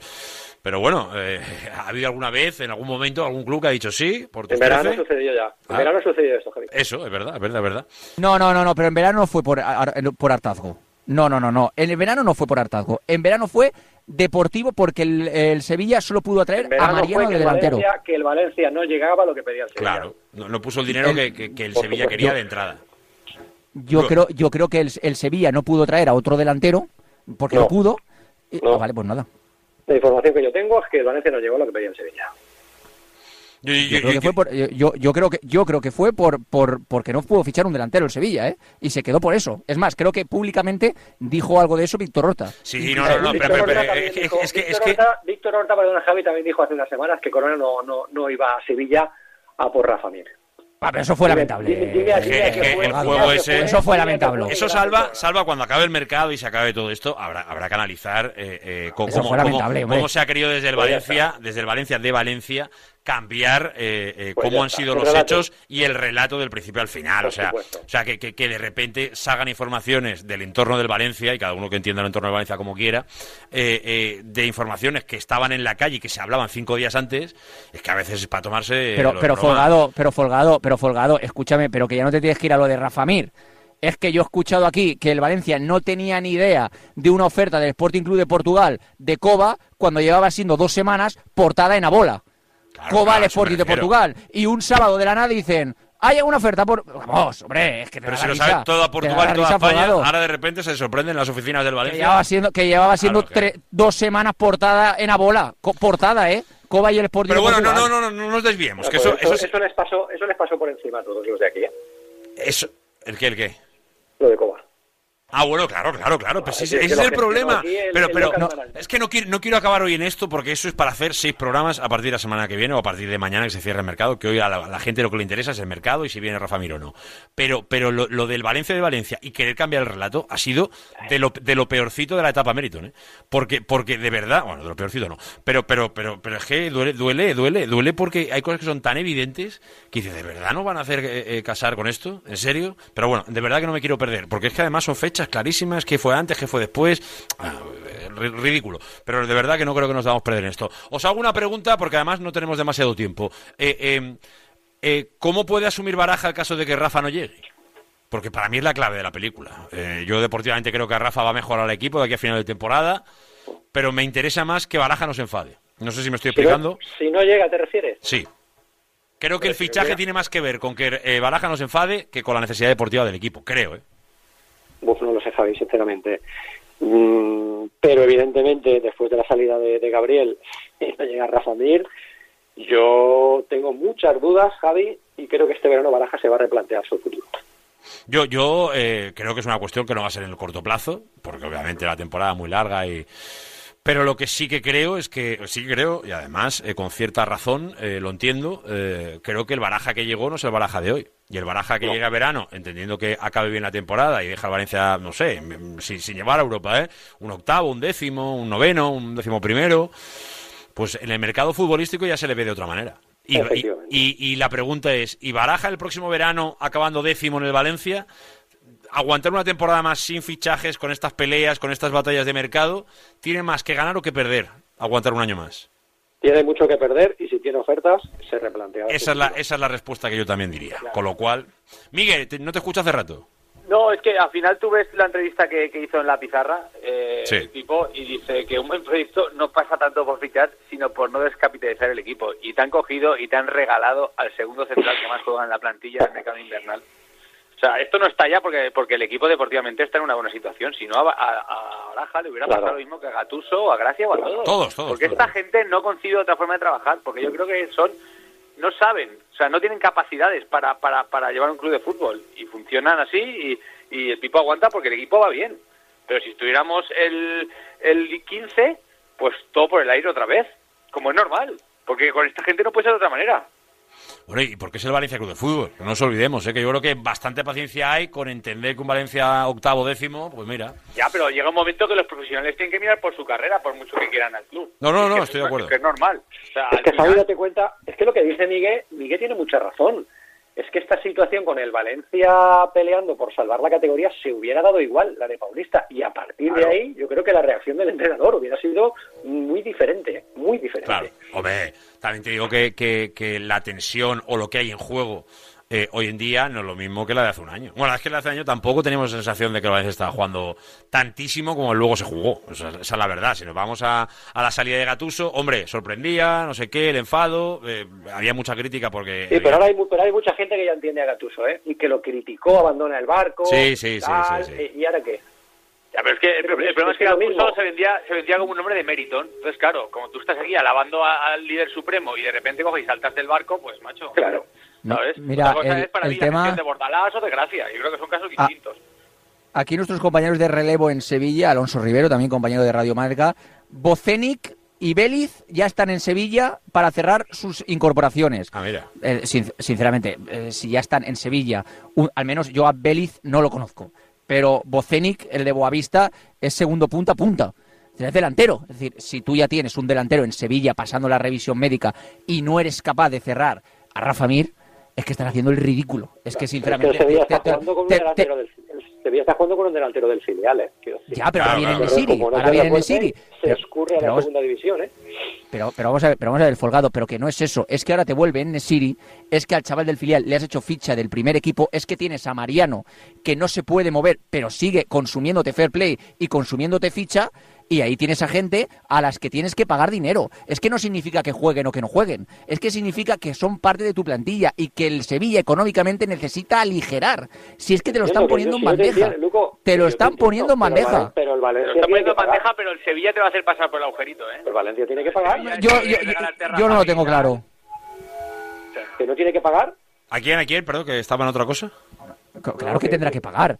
Claro que tendrá que pagar. Evidentemente, Pero- el pero- Sevilla tiene, tiene necesidades, tiene delanteros, está trayendo jugadores, porque si no se escurre hacia la segunda división, pero no va a regalar el jugador al Valencia. Quiero decir, hay que hacer un esfuerzo económico para traerlo, pues que lo hagan. Escucha, y, que se- y van a apurar a ver si viene algún loco que, que es desesperado, que busca un delantero y, y se vuelve loco con Rafa Mir. Y si puede, se lo levantarán al Valencia y buscarán el mayor interés que puedan para el club, independientemente del interés del futbolista y del Valencia, por supuesto. Que, claro, es que esto es el, el día final de mercado, aquí puede pasar de todo.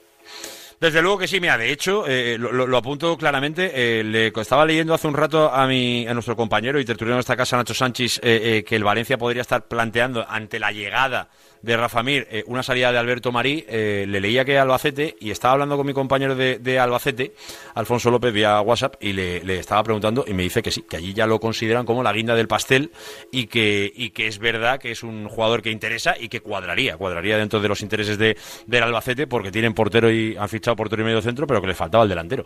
Eh, bueno, es una información que está ahí, la planteamos, en Albacete nos dicen que, que, que, que, son conscientes de que es posible, de que está la opción abierta, y que a mí también me cuadra, o sea, si yo lo pienso así, si es verdad que puede llegar Rafa Mir, que, oye, que, Alberto Marí teniendo Ah, a ese es Yaren- un buen movimiento. Ese es un buen, Es un buen movimiento, claro que sí, porque con Yaren Chuk de por medio- taponas, Claro, claro, claro.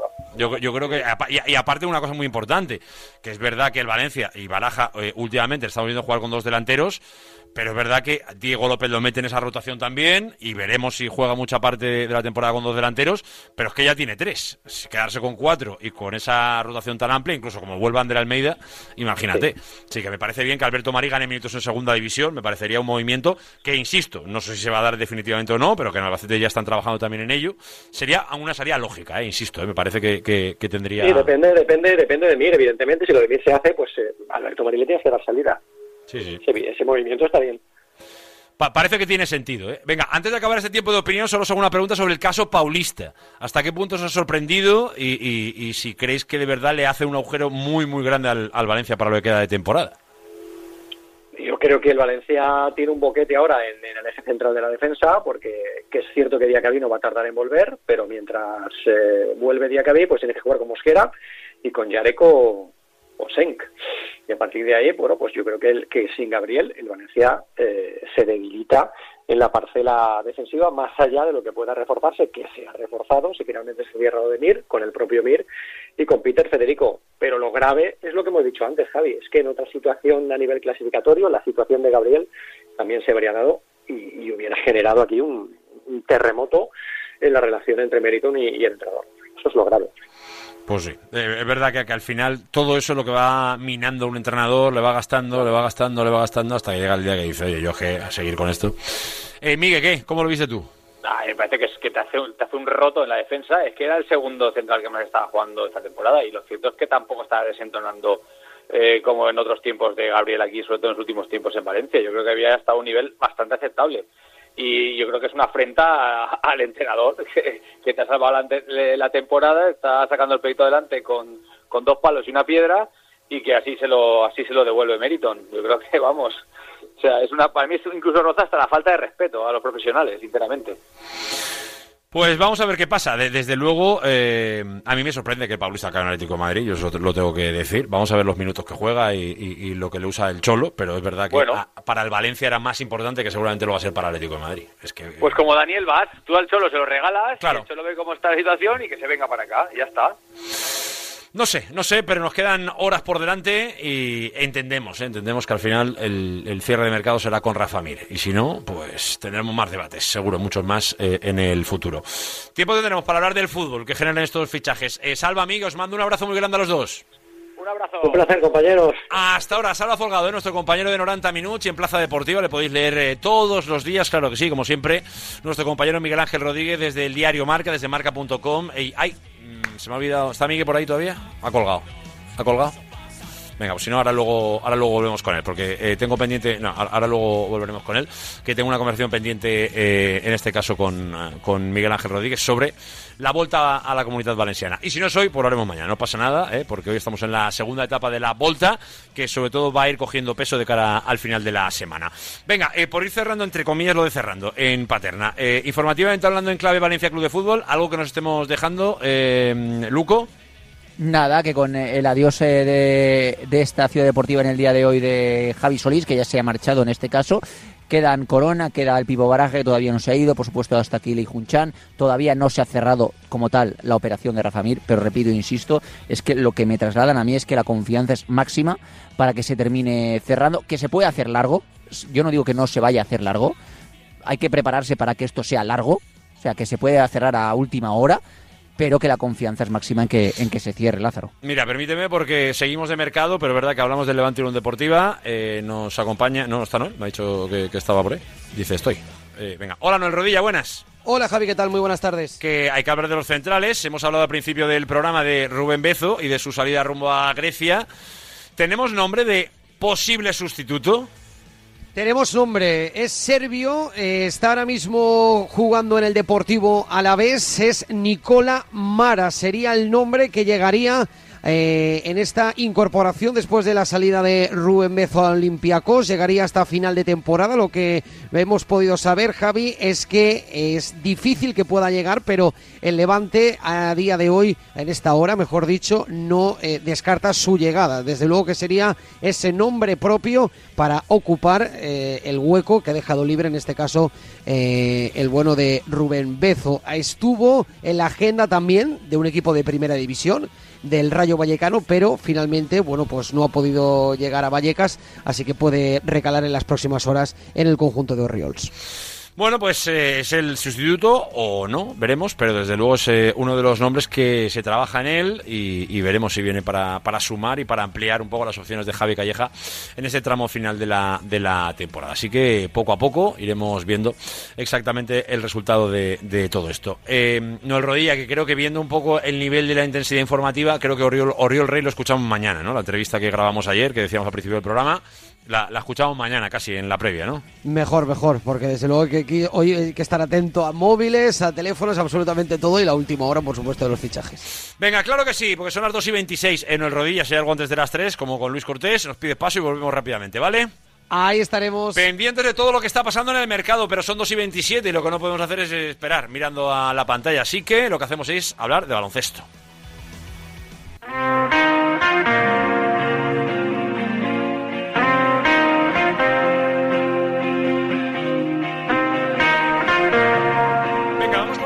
Análisis para el mundo de la canasta. Ya os hemos contado un poquito al principio del programa con Noel Rodilla las novedades ¿eh? de cómo llega Valencia a este duelo ante Alba de Berlín. Lo que quiero ponerle un poquito de opinión con, vuestro, con nuestro buen amigo y compañero de Radio Nacional de España, Nacho Andreu. Hola Nacho, buenas. ¿Qué tal? Muy buenas. ¿cómo Ah, bueno, por cierto, de, de- de Radio Nacional de España y, y además eh, al que podéis seguir en sus redes sociales. Vamos a hacer un poco de promo, Nacho. Hombre, por favor, claro. Un poquito, yo, yo soy muy fan de tus resúmenes de un minuto. Lo digo abiertamente aquí públicamente.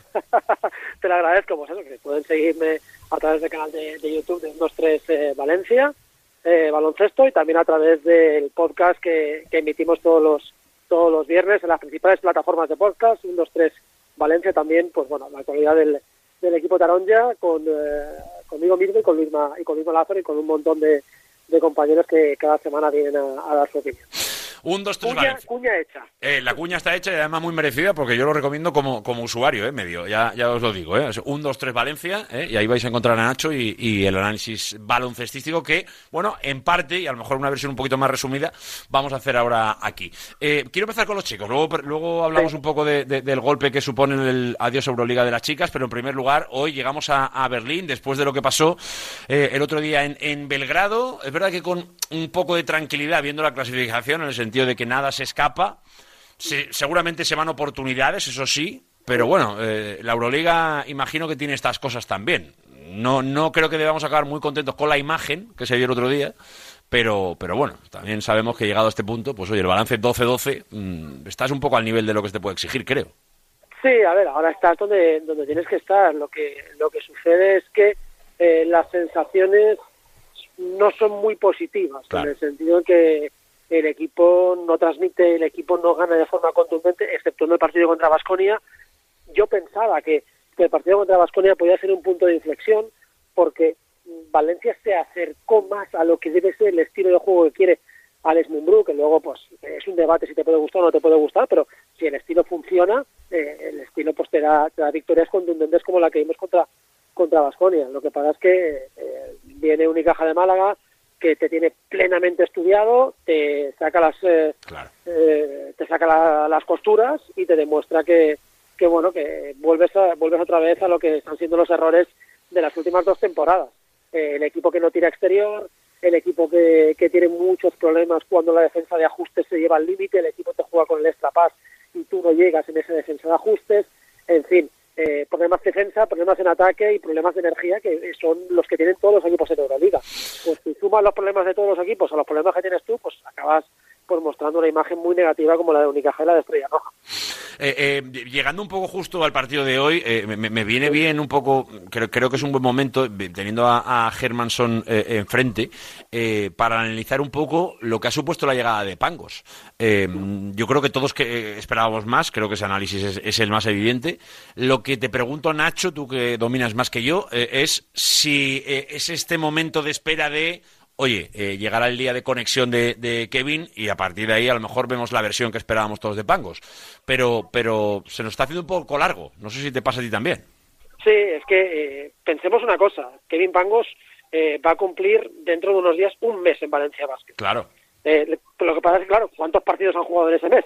Se han jugado, se han jugado muchísimos partidos y prácticamente no hemos visto. Lo preocupante no es que Kevin Pangos esté mejor o peor, lo preocupante es que no hemos visto esa evolución eh, los partidos. Es verdad que eh, yo la imagen que tengo del primer partido de Kevin Pangos con la camiseta de Valencia Basket es que no llegaba al aro.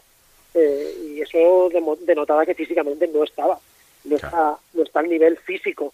Eh, la evolución física ya se empieza a ver, pero ahora hace falta las sensaciones. El otro día hablaba con, con un jugador, él me contaba cómo fue su vuelta a la lesión, que no encontraba que no encontraba las sensaciones, pero es que Pangos no vuelve de una lesión, vuelve de, eso sí, de una inactividad, que es lo más parecido que puede ser una lesión, y las sensaciones no las tiene. ¿Qué pasa? Estás en un formato de competición en el que las sensaciones las tienes que tener ya, y a Pangos se le tiene que urgir que empiece a encontrarlas, sea como sea, porque un jugador de 10 minutos por partido, bueno, y si además lo comparas con que el otro jugador que estaba en la nómina de posibles fichajes, que era Calgay, pues eh, ayer en competición europea te mete más de 20 puntos con, con Lenovo. Y claro, esa- esas comparaciones, pues al final... Eso hace daño, pero ta- también es verdad que a lo mejor es un poco ventajista, entre comillas, ¿no? Un Sí, poco de- correcto, correcto. Sí, sí, no, a, otro contexto, en otro partido, en otro nivel de competición, a veces es un poco... Eso es. Pero bueno, por ejemplo, en ACB, eh, Kyle Guy, también en una situación que ha estado parecida a la de Pangos, no igual, pues en, en ACB está rindiendo 10, 12 puntos, te está ofreciendo pues nada más llegar un rendimiento mínimo exigible. Sí, sí. Eh, Es verdad que, que a veces no- nos, nos eh, eh, contagiamos demasiado, a lo mejor, de otros deportes y la sensación, la adaptación y no sé qué. En el básquet hemos visto millones de ejemplos de llegadas y, y de, y de mano en guante, ¿eh? de llegar y adaptarse y... Hombre, lo, lo vimos el otro día en, en Basconia con, con Jordan, que, que nada, llegó y fue el mejor de ese- en esa derrota de, del equipo vasconista contra Valencia Basket. Eso y pasa. acaba de llegar del colista de la Liga Francesa. Claro, claro, claro. claro. Eh, eh, te pregunto por el partido de hoy. Eh, supuestamente debería ser de las salidas más fáciles cuando uno mira la clasificación. Eh, Con la baja de Brandon Davis, que evidentemente tiene que ser una de las claves de aquí hasta la Copa, y veremos en qué, en qué condición lo, lo puede hacer. ¿Cómo crees que le va a afectar al equipo en este momento concreto? Pues mira, eh, para mí, eh, Alba de Berlín, que es un equipo claramente inferior a Valencia Basket, marcó un punto de inflexión eh, en lo que ha sido esta temporada. Parece mentira, pero fue un- el primer partido que se ganó con dificultad, eh, porque había una superioridad manifiesta donde el equipo demostraba fortaleza en los primeros partidos de temporada, excepto en el partido contra Girona, y ahí Alba de Berlín yo creo que le marcó el camino al resto, sabiéndole defender a Valencia Basket eh, en la pintura y concediendo los, los tiros. ¿Qué espero de hoy? Bueno, pues eh, espero que Germán haga un partidazo, porque estará plenamente motivado, pero eh, es un equipo que, salvo Germanson, Matt Thomas, tiene a Timan lesionado, sí que tiene jugadores interesantes, pero Valencia no debería tener problemas para ganar. Incluso este Valencia, que ahora mismo no carbura. Eh, perder hoy sí que significaría un duro golpe moral y ya empezaríamos a meternos en problemas para, para hablar del play-in, porque los equipos que quieren morderte el cuello, que vienen por detrás, van a, van a empezar a forzar y van a empezar a ganar partidos. De hecho, Estrella Roja está ganando, eh, Armani, en fin, hay equipos que están ahí apretando, que también quieren luchar o por lo menos agotar las opciones de estar en el play-in. Pasconia, por ejemplo, también. Claro, claro, es que está- es directo, directísimo, vamos. Es- es- eh, eh, pa- pa- parece que la vida nos lleva siempre de la mano de Basconia, Es es una cosa, es- estamos todo el día, ¿eh? Eh, y, luego nos da rabia porque, desgraciadamente, creo que en los momentos clave eh, ellos han estado mejor que nosotros, desgraciadamente. Hay que hay que ser un poco más Gen- exigente gen con lo que viene. Competitivo, gen competitivo. Sí, sí, sí. Pero bueno, algún, algún día se asentará un poco más en Valencia, que es lo que yo creo que paso eh, año a año, con el paso del tiempo, eh, eh, es lo que se tiene que conseguir. Eh, quien ha dado esa evolución tan rápido, o mucho más rápido, obviamente, han sido eh, el equipo femenino. Es verdad que cuando te das un golpe como el de este año duele, y duele mucho. Y creo que, Nacho, eh, como análisis que podemos hacer, yo creo que hay que ser autocríticos, y el propio Rubén Burgos tiene que hacer autocrítica de lo que pasó en la primera vuelta, pero casi eh, eh, es peor la rabia que uno siente ahora pensando en lo que podría haber sido si el equipo Sí. seguía en competición. ¿no? Sí, eh, porque si yo creo que el año pasado no se llega a la Final Four eh, por errores propios, porque Valencia eh, fue mejor que Esquío durante todos los partidos y se le escapó el encuentro pues con, eh, con errores propios, nunca mejor, nunca mejor dicho. Eh, ahora también son errores propios en la confección de la, de la plantilla y en el no saber exactamente pues eh, cómo gestionar la situación que se produjo con, eh, con Begalen. Eh, fue un error eh, esperar a Beck, fue un error no apostar por alguna otra jugadora de nivel a principio de año y el equipo pues se desconectó en encuentros fundamentales, sobre todo los que jugaba en casa. Yo, pues bueno, no voy a hablar del partido de Sio allí en, en Italia, pero sí que puedo hablar del partido en la en la Fonteta contra contra las francesas contra contra Asbel, eh, donde además se cayó con estrépito y que es que simplemente con ese partido Valencia estaría Valencia estaría en la en los cuartos de final. Qué daño, es verdad. ¿eh? Ese, ese fue, fue, fue claramente un antes y un después ¿eh? para las opciones de, de Valencia. Luego, luego todos quisimos soñar un poquito, ¿no? Queríamos un poquito ver a ver si, si el tiempo nos traía alguna derrota ¿no? de los rivales eh, No, de forma que- inesperada, pero... Sí, pero es que encima encima ganas eh, Fenerbahce pierde partidos que son Claro, claro, claro, claro. Esa es otra de las Claro, claves. Sí, sí, sí, sí. es que claro no no ha acompañado o sea el eh, Valencia cometió los errores que podía que podía cometer pero es que los, los demás eh, pues tuvieron esa fortuna de, de aprovecharlos Y, y- y un- entre tú y yo aquí que no nos escucha nadie, ¿y tú intuyes que Fenerbahce se dejó ir sabiendo que, que Valencia igual podía quedar fuera? Mm, no creo porque Ya, es verdad que Fenerbahce faltaban- arrolla, le ¿no? muchas, sí, le faltaban a muchas jugadoras a Fenerbahce en ese partido puntual.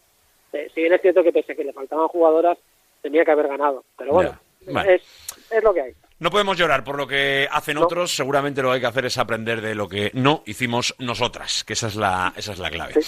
Nacho, que siempre es un orgullo, un 2-3 Valencia a tope, ¿eh? Ahí, ahí seguimos, ¿eh? A, a nuestro Nacho Andreu. Nacho, te mando un abrazo muy grande, ¿eh? Os espero y oye, por cierto, ya que estamos aquí en promoción, que, Sí. que de, de básquet senior este año ha llegado a las semifinales de Copa de la Alquería. Así que eh, si la gente quiere animar a la chuloplástica, os estamos esperando todos los fines de semana en la Alquería de Básquet. A ver, ¿cómo, cómo, cómo, cómo? Eh, ne- Necesito que me lo vuelvas a explicar bien porque me he perdido. ¿Qué, qué- qué- quién, quién ha llegado a semifinales, perdón? La chuloplástica de, de Valencia. Equipo en el que milito orgullosamente con mis medias de cuatro puntos por partido. Te digo una cosa, eh, tiene que estar mal el sábado, ¿eh? Para ir a ver la semifinal. Pero oye, la, la oferta queda hecha. ¿A qué hora es? ¿A qué hora es? Los domingos jugamos en casa a las 4 de la tarde. A las 4 de la tarde. Bueno, pues eh, igual hay algo de tráfico. eh, cer- cervecita, cervecita y... no, más de pacharán a las 4 de la tarde que cervecita. Eh, Es, es- es- es más de, de- de casi resopón eh, a las pero 4 de la tarde. después, para después del partido, partidos duran una hora y cuarto, no sí, hay sí, instant sí, replay. Eso es verdad, eso es verdad, eso es verdad. So- Son más rápidos, somos ágiles que, que los de Bueno, eh, rapidez, rapidez en el desarrollo del partido, en el juego no. Eso esperamos. Nacho, que me quedo sin tiempo. Venga, te mando un abrazo. Venga, hasta luego. ¿Conoces IMSKE? Es un hospital especializado en traumatología, rehabilitación, fisioterapia y medicina deportiva, muy cerca de la ciudad de las artes y las ciencias. Ah, y trabajamos con las principales aseguradoras médicas. Visita nuestra web imske.com y consulta nuestras coberturas. Hospital Rivera Imske. Nos movemos contigo. Imagina que el universo digital es un espacio con muchas puertas y que cada puerta que abres te acerca más a tus hijos. ¿Cuántas abrirías? El universo digital de tus hijos e hijas es todo un mundo. Más puertas abres, más lo entiendes. Descubre cómo en FAD.es.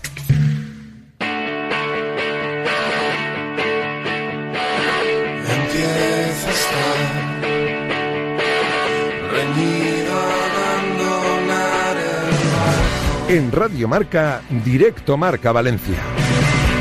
Javi Lázaro.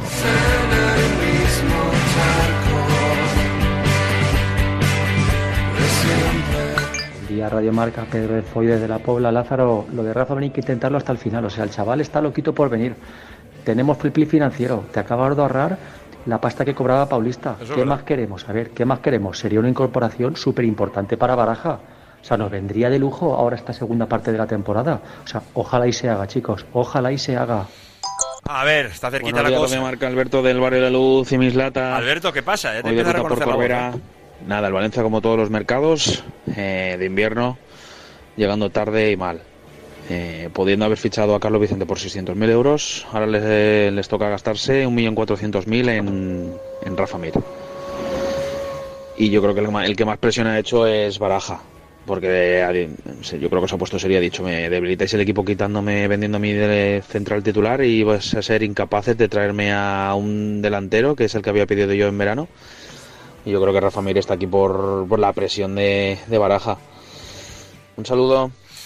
Gracias, amigo. Ya lo sabéis, sé que podéis participar en el 639-46582. Hoy es todo tan cambiante que, es verdad que, que- que, bueno, que es eh, un momento muy importante. Y estos programas también digo que son complicados, ¿eh? como, como periodista, ya, ya os lo digo, porque es verdad que, tienes que estar aquí, presente, el micro, con, con- con- con el teléfono, con el WhatsApp, con, con lo que viene, con lo que va y con la información que va llegando y que nos va diciendo cada vez de forma más clara que Rafa Mir acabará vistiendo la camiseta del, del Valencia. ¿eh? Eh, básicamente. Ya está incluso desde el propio Sevilla, nos dejan entrever que, que está muy en las manos del chico y que al final esa voluntad o necesidad para que se cierre la operación va a depender casi de lo que va a perdonar Rafa Mir en ese contrato. Pero bueno, como os decíamos, teníamos alguna novedad eh, que hemos ido conociendo durante la mañana, que era la posibilidad de que Alberto María acabe en Albacete, eh, y por eso quiero irme hasta Albacete directamente para eh, conocer un poco pues qué hay de verdad en todo esto y exactamente si, si de verdad hay esa necesidad de delantero. Luego con nuestro compañero de Radio Marca en Albacete, como es Alfonso López. Hola Alfonso, buenas. ¿Qué tal, Javi? ¿Qué tal? ¿Cómo estamos? Estamos bien, estamos bien. Siempre peor que tú, eso, eso lo, lo tengo claro. Pero la, la- la pregunta es, eh, ¿tenéis claro ya que eh, puede tener el eh, Valencia un delantero ahora mismo en sus filas que pueda acabar en Albacete la temporada? Pues la verdad es que la noticia cuando ha llegado sorprendía un poco porque las miras del, del mercado del Albacete Balompié, que ha empezado hoy, todo hay que decirlo, hasta hoy no hemos tenido las primeras incorporaciones, con lo cual el mercado para el Alba ha empezado hoy y va a terminar dentro de unas horas. No incluían, eh, en principio, no eran los objetivos prioritarios incluir eh, ningún futbolista de vanguardia. Pero sí es cierto que hablando esta mañana con el club se nos decía que todos los objetivos se iban a cumplir y que podía haber una posibilidad de que viniera un eh, quinto refuerzo que sería la guinda del pastel, algo muy complicado, pero que existía alguna opción. Entonces, atando cabos, sabemos que esa opción podría ser Alberto Marí. Es un Alberto Marí que desde luego casa y además está bien, está bien eh, que asuma un poco esa responsabilidad en segunda división y con todo lo que al final un poco genera un equipo como el Albacete, ¿no? Que al final pues tiene su masa social, su responsabilidad, su aumento de presión, no lo mismo jugar en el Mestalla obviamente que jugar en el, Albacete y hacerlo pues oye, contra el Levante, contra equipos como el Zaragoza, bueno, en definitiva equipos ya de un nivel y de un rango bastante superior. Bueno, eh, casa la información, casa el interés y casa evidentemente la posibilidad. Eh, eh, a nivel de competencia, ¿llegaría a, a pelearse mucho el puesto? Ahí eh, Albacete ahora mismo que tiene arriba el, el equipo. Yo creo que sí que podría pelear el puesto tranquilamente. Arriba ahora mismo el Albacete Balompié tiene a Ingenio Marín, delantero centro, pero eh, el de Calasparra está siendo eh, una temporada complicada para él a nivel eh, de lesiones, con lo cual eh, por ahí hay una hay una posibilidad bastante grande de que pudiera disputarle esa titularidad. También tendría enfrente a Dani Scriche, pero el problema del de del de Burriana es que no tiene gol, tiene poco gol. Dani Scriche genera mucho, pelea mucho, pero aquí, bueno, aquí sus números así lo certifican, no tiene, no tiene ese acierto cara puerta que necesita el Albacete Balompié para salir de las posiciones delicadas en la clasificación en la que ahora se encuentra. Pues vamos a ver qué pasa en las próximas horas, que como siempre decimos son definitivas y más en un último día de mercado. Insistimos, metemos en la ecuación el eh, caso Alberto Marí, que posiblemente pueda acabar en Albacete en la tarde de hoy. Pero eso va a depender de que se cierre algo que está muy cerca ya y cada vez más fuentes nos dicen que está prácticamente tocándose ya, es la llegada de Rafa Mir al Valencia. Así que al Lorito, eh, Alfonso, que igual tenéis novedad esta tarde. eh. Ya te aviso que, que lo del Valencia va viento en popa, con lo que aparentemente de Albacete igual eso ya puede ganar velocidad. Pero para eso hay que estar atentos. Alfonso, te mando un abrazo, ¿eh? Otro para vosotros, Javi. Estaremos muy atentos y en contacto. Gracias, Alfonso. Hasta luego. Hasta ahora, y es que es verdad, ¿eh? que todo viene un poquito de la mano de un efecto dominó que, que tiene que ver con que Rafa Mir acabe en el Valencia. Es verdad que, oye, no podemos decir que ya es definitivo, que ya es, pero todas las partes de la operación eh, son, conforme pasan los minutos, más optimistas, tanto en el Valencia como en el propio Sevilla. E incluso el entorno de Rafa Mir es eh, cada vez más claro. Así que raro será, raro será que en las próximas horas no podamos decir definitivamente que Rafa Mir es nuevo jugador del Valencia Club de Fútbol. Ha sido una evolución muy rápida, es verdad que han pasado muchas cosas, pero lo cierto, lo cierto es que ya estamos en los últimos instantes de un mercado que para el Valencia ha sido de prácticamente no moverse o de prácticamente no estar a en tres días eh, poner el 200, eh, poner el coche a 200 kilómetros por hora. Caso Paulista, caso Rafa Mir, ahora Alberto Marí. Y situaciones que en definitiva con Peter Federico han cerrado el mercado del Valencia. Así están las cosas y de momento así te las podemos ir contando, que ya de por sí pues no son pocas eh, precisamente. Así que veremos un poquito qué pasa. Son las 2 y 46, es el momento perfecto para ir con nuestro espacio a Ramón. Venga. It's taking all of, it's taking all of me to fight when I can't breathe. Yeah, it's taking all of, it's taking all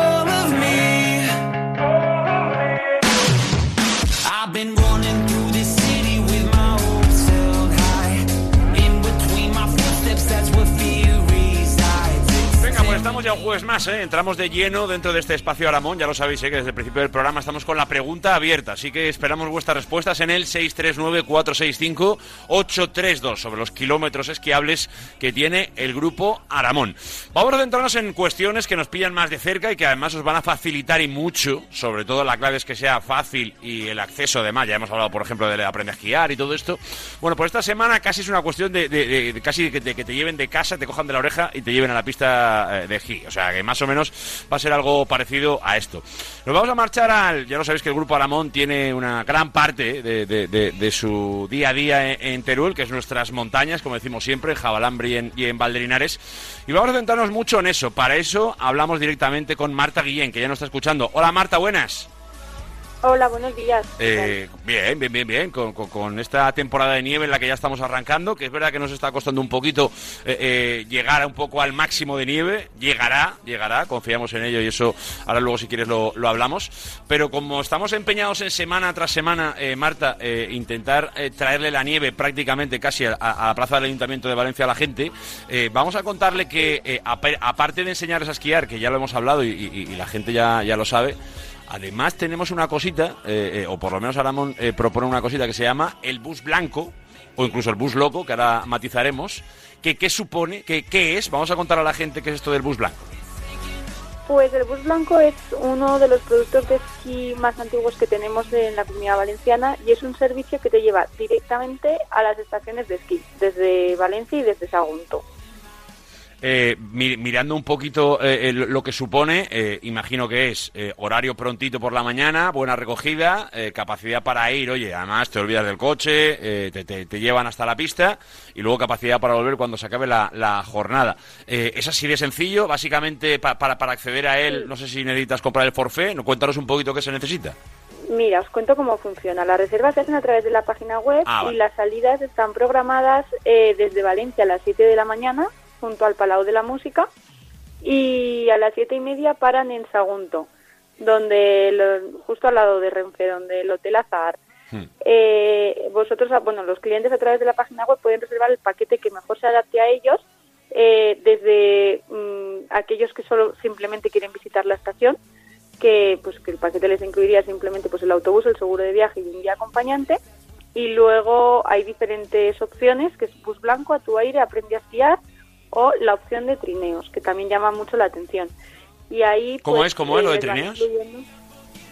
La opción de trineos es un, un paquete que se incluye dentro del bus blanco en el que el precio incluye el autobús, acceso a la zona de trineos, una pala para deslizarse Ah. y, el, y la comida. Tienen incluida la comida. Oye, pues no está mal, ¿eh? No está para nada mal. Además, eh, al final un poco de lo que se trata es de ir y de, y de completar un día, bueno, pues eh, entretenido, obviamente con, con todo lo necesario para pasar un gran día de, de esquí y obviamente de entrada eh, esto lo, lo facilita mucho. Eh, eh, de, de entrada imagino que es la opción casi más sencilla, ¿no? Eh, hablabas de, de que esto es eh, seguramente una de las propuestas más antiguas. Y supongo que cuando estamos en 2024 y se mantiene es porque será algo que la gente debe utilizar mucho, claro. Exacto, esto comenzó en los años 90 y, y la verdad es que tiene muy buena acogida en, en la zona de Valencia, ya que pues pueden elegir entre coger clases de esquí, ir a su aire, sin, simplemente con el forfait y el transporte, o alquilar el material también. Entonces, muy sencilla hacer la reserva. Ellos simplemente pues eligen el paquete que mejor se adapte, lo, lo reservan y, y acuden a la parada del autobús y directamente a pistas. Eh, eh, eh, mi- mirando un poco eh, eh, la, la situación un poco de, de- de la nieve y, y ahora un poco do- do- donde estamos, eh, es verdad que, que, bueno, yo creo que en general eh, eh, mucha gente eh, a lo mejor eh, tiene el, el hábito de, de alquilar, pero, pero habrá gente que tenga el material en casa. Entiendo que no, no hay problema, ¿no? Si, si alguien tiene su material en casa, No que se lo lleve en el, en el autobús, ¿no? Exacto, no hay ningún problema. Ellos pueden ir con su material y existe la opción de bus blanco a secas, que se llama el paquete así, bus blanco, y, simplemente llevan incluido el autobús, el forfait, el seguro de viaje y el guía acompañante, que siempre van con un guía de, de la compañía, de la agencia de viajes, que se encarga de ellos, eh, pues si tienen algún tipo de duda o tienen que tramitar o solicitar información. Pues eh, yo, de hecho, mira, mientras estábamos hablando Marta y yo, he puesto en Google Bus Blanco Valdelinares y ya lo sabéis, busblancovaldelinares.es, por ejemplo, o bueno, muchas más opciones que obviamente a través de la web de, Aramón lo vais a, a encontrar porque esa es la gracia, ¿no? Esa es la gracia, el hecho de, de poder eh, eh, hacerlo fácil, accesible, incluso preparadito desde casa y, y- y tener eh, todo absolutamente, eh, bueno, al alcance de la mano, ¿no? Que a veces un poco cuando hablamos de esquí nos parece que casi la preparación es lo más complicado, luego ya es todo disfrutarlo. Bueno, pues cuando la preparación te la hacen tan sencilla, eh, al final la jornada es más... disfruten de la nieve y para adelante. Esa es la idea, ¿eh? Eh, antes, antes de acabar, Marta, eh, viendo un poco cómo está ahora el panorama de nieve eh, eh, en el país entero, lo que sí que tenemos claro es que la cosa va a mejorar, ¿no? De cara a la semana que viene, a ver si también nos ayuda un poquito la climatología para, oye, ahora se puede disfrutar, pero para que se pueda disfrutar más todavía, ¿no? Con más nieve y con más pistas. Exacto. Exacto, sí que es verdad que se ve un cambio a lo largo de la semana que viene para viernes, sábado y esperemos que sea mejor y que nos deje de verdad el frío que, que todavía está por llegar y podamos terminar una temporada de esquí de la mejor manera. Ojalá que sí, ¿eh? y además con las mejores opciones que siempre nos trae hasta este programa el grupo Aramón. Ya lo sabéis, en este caso hoy hemos hablado, eh, ah, por cierto, por cierto, por cierto, hemos hablado del bus blanco, eh, del bus loco que lo hemos dejado apartado. eh, eh, vamos a explicarle qué diferencia hay entre el bus loco y el bus blanco, que no hay mucha, pero sí es importante, hay que matizarla. Mira, pues en pri- el la principal diferencia es la estación. El bus blanco va a Valdelinares los fines de semana de todos los fines de semana de febrero y los dos primeros fines de semana de marzo. Y el bus loco va a Javalambre los miércoles 7, 14 y 21 de febrero y el 6 de marzo. Pues eso quiere decir que entre semana, el miércoles, tienes una opción para los que, oye, pues a lo mejor trabajáis fin de semana y estáis más liberados entre semana, oye, ¿por qué no? Porque que esté de vacaciones o tenga libertad para cogerse un miércoles, pues oye, con toda la libertad del mundo, eh, tiene la opción de que le lleven, de que le traigan y de pasar un día de esquí. Fantástico. Esto entiendo que, que lo mismo que, que el bus blanco, ¿no? Para, para reservarlo y todo esto. Exacto, es el mismo procedimiento. Ellos eligen estación, si es bus loco o bus blanco, y el paquete que mejor se adapte. Y ya está. Pues lo tenéis todo a través de la web del grupo Aramón, ya lo sabéis, y lo vais a encontrar con mucha facilidad, sobre todo si os centramos un poco en el grupo Aramón Teruel, que al final tiene que ver más con Valdinares y Javalambre directamente, pero todo, todo, todo siempre del grupo Aramón, eh, que ya lo sabéis que al final son nuestras pistas de esquí, las eh, pistas de Valencia, las cercanas y las que por supuesto para muchos son las más habituales. Pues Marta, que, que- que nos acercamos pronto, o sea que ganitas de, esquiar como cada semana y desde aquí mandarte un abrazo muy grande y gracias por estar hoy en este espacio, Ramón. Muchas gracias a vosotros.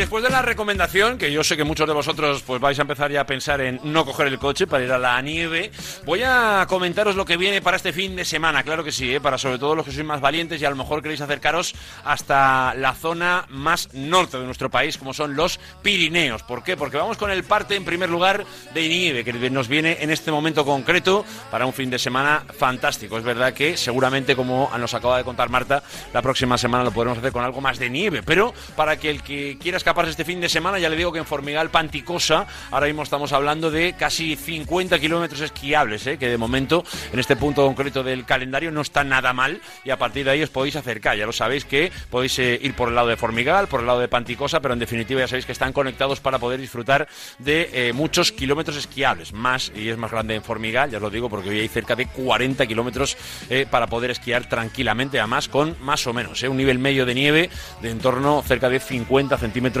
de grosor. también, por cierto, si vais al norte y si vais a, a los Pirineos, podéis ir a Cerler, que tiene cerca de 27 kilómetros esquiables hasta las alturas y también eh, nieve de muy buena calidad, aparentemente también cerca de medio metro de nieve esquiable. Y si nos volvemos o nos venimos un poquito más cerca, que es seguramente la nieve que nos pilla más a mano, como decimos siempre, la nieve valenciana, Valderinares Jabalambre, para poder esquiar eh, absolutamente abiertas. Es verdad que con la opción de crecer mucho más la próxima semana estamos hablando de más de, bueno, en torno a de cerca de 15 kilómetros esquiables, poquito a poco. ¿eh? Tiene que crecer, a ver si la próxima semana ayuda un poquito más, pero ya os digo que en Valdelinares, que prácticamente estamos cerca de los 10 kilómetros, hablamos de nieve dura primavera, hablamos de cerca de 65 centímetros, o sea que va cogiendo algo de grosor, de espesor y en definitiva ayuda para esquiar un poquito mejor. Eso en cuanto a las opciones que tenéis en el parte de nieve que nos llega para este fin de semana dentro del grupo Aramón. Para los que queréis no solo disfrutar de la nieve, sino que además queréis un poquito de marchica, que se puede decir claramente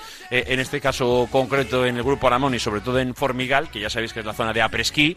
Bueno, pues para este fin de semana te llegan varias opciones. Por ejemplo, en la propia Marchica, eh, ya lo sabéis que esto es en Formigal Panticosa, vais a poder eh, disfrutar, por ejemplo, de la apresquí con DJ Suneri James and Ryan Marciano, también en MD Club con Leo Susana. Son opciones de, se plantean para el próximo día 3, o sea, para el próximo sábado, por ejemplo, para el domingo en Marchica Apresquí con Bye Bye Week. También, por supuesto, en Cerler, si es vuestra opción, el sábado en Remascaró, la opción de apresquí de 4 hasta las 9 con un día invitado como es Quake Ave y también para el domingo en Remascaró eh, sesión chill eh, desde las 4 hasta las 6 con DJ residente Irix. Así que ya lo sabéis, os podéis ir acercando poco a poco sobre todo al mundo del esquí, pero también a todo lo que envuelve al mundo del esquí, gastronomía, restauración y fiesta. Lo tiene todo, por supuesto, de la mano del grupo Aramón. Por cierto, ir apresurándos que ya cada vez queda menos para el sorteo de hoy esos dos forfés que estamos poniendo en juego. Pero es verdad, en este momento concreto cerramos este espacio. Aramón.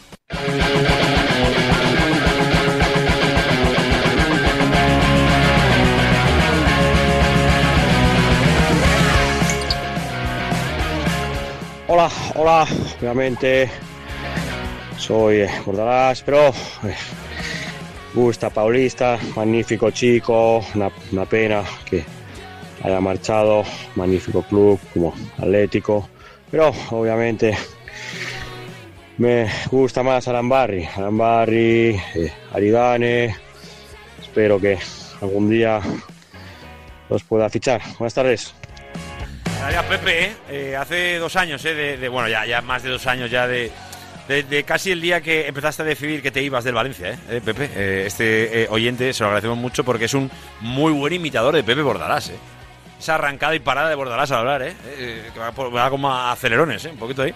Eh, la verdad es que se agradece, se agradece la originalidad de algunos de los mensajes que podemos escuchar, algunos que se quedan obviamente por escuchar cuando llegamos a las 3 de la tarde, pero se lo agradecemos de la misma manera, igual que a todos los que habéis participado, por cierto, que es verdad que queda algo más de un minutito para que podáis decirnos. Eh, cuántos son los kilómetros esquiables que tiene el grupo Aramón, entre 250, 194 y 294. 250, 194, 294. Obviamente son muchos, muchos, muchos. Muchos, muchos, muchos, muchísimos. Y hasta ahí puedo leer. 250, 194, 294. Os quedan 50 segundos, así que los que participéis y hayáis acertado con ese cifra de 294, que ya os lo digo, es el resultado real, eh, seréis eh, uno de ellos, serán los, eh, o será el agraciado, que se llevará dos forfés para poder disfrutar de la nieve en Valderinares o Jabalambre. Llegamos a las 3 de la tarde en esta jornada intensa en la que esto no para. Es verdad que el directo Marca Valencia se acaba aquí, a las 7 vuelve Marcador Valencia y estaremos aquí para contarte cómo sigue este mercado de fichajes, pero es que durante toda la jornada, con los pizarritas, en marcador, en todo el tiempo, lo que pase con el Valencia o con el Levante, te lo vamos a contar, como el partido de Valencia Basket a partir de las 8 de la tarde. Nos marchamos, la información continúa en Radio Marca y a las 7 más tiempo local con Marcador Valencia. Sé feliz y disfrutar el día. Adiós.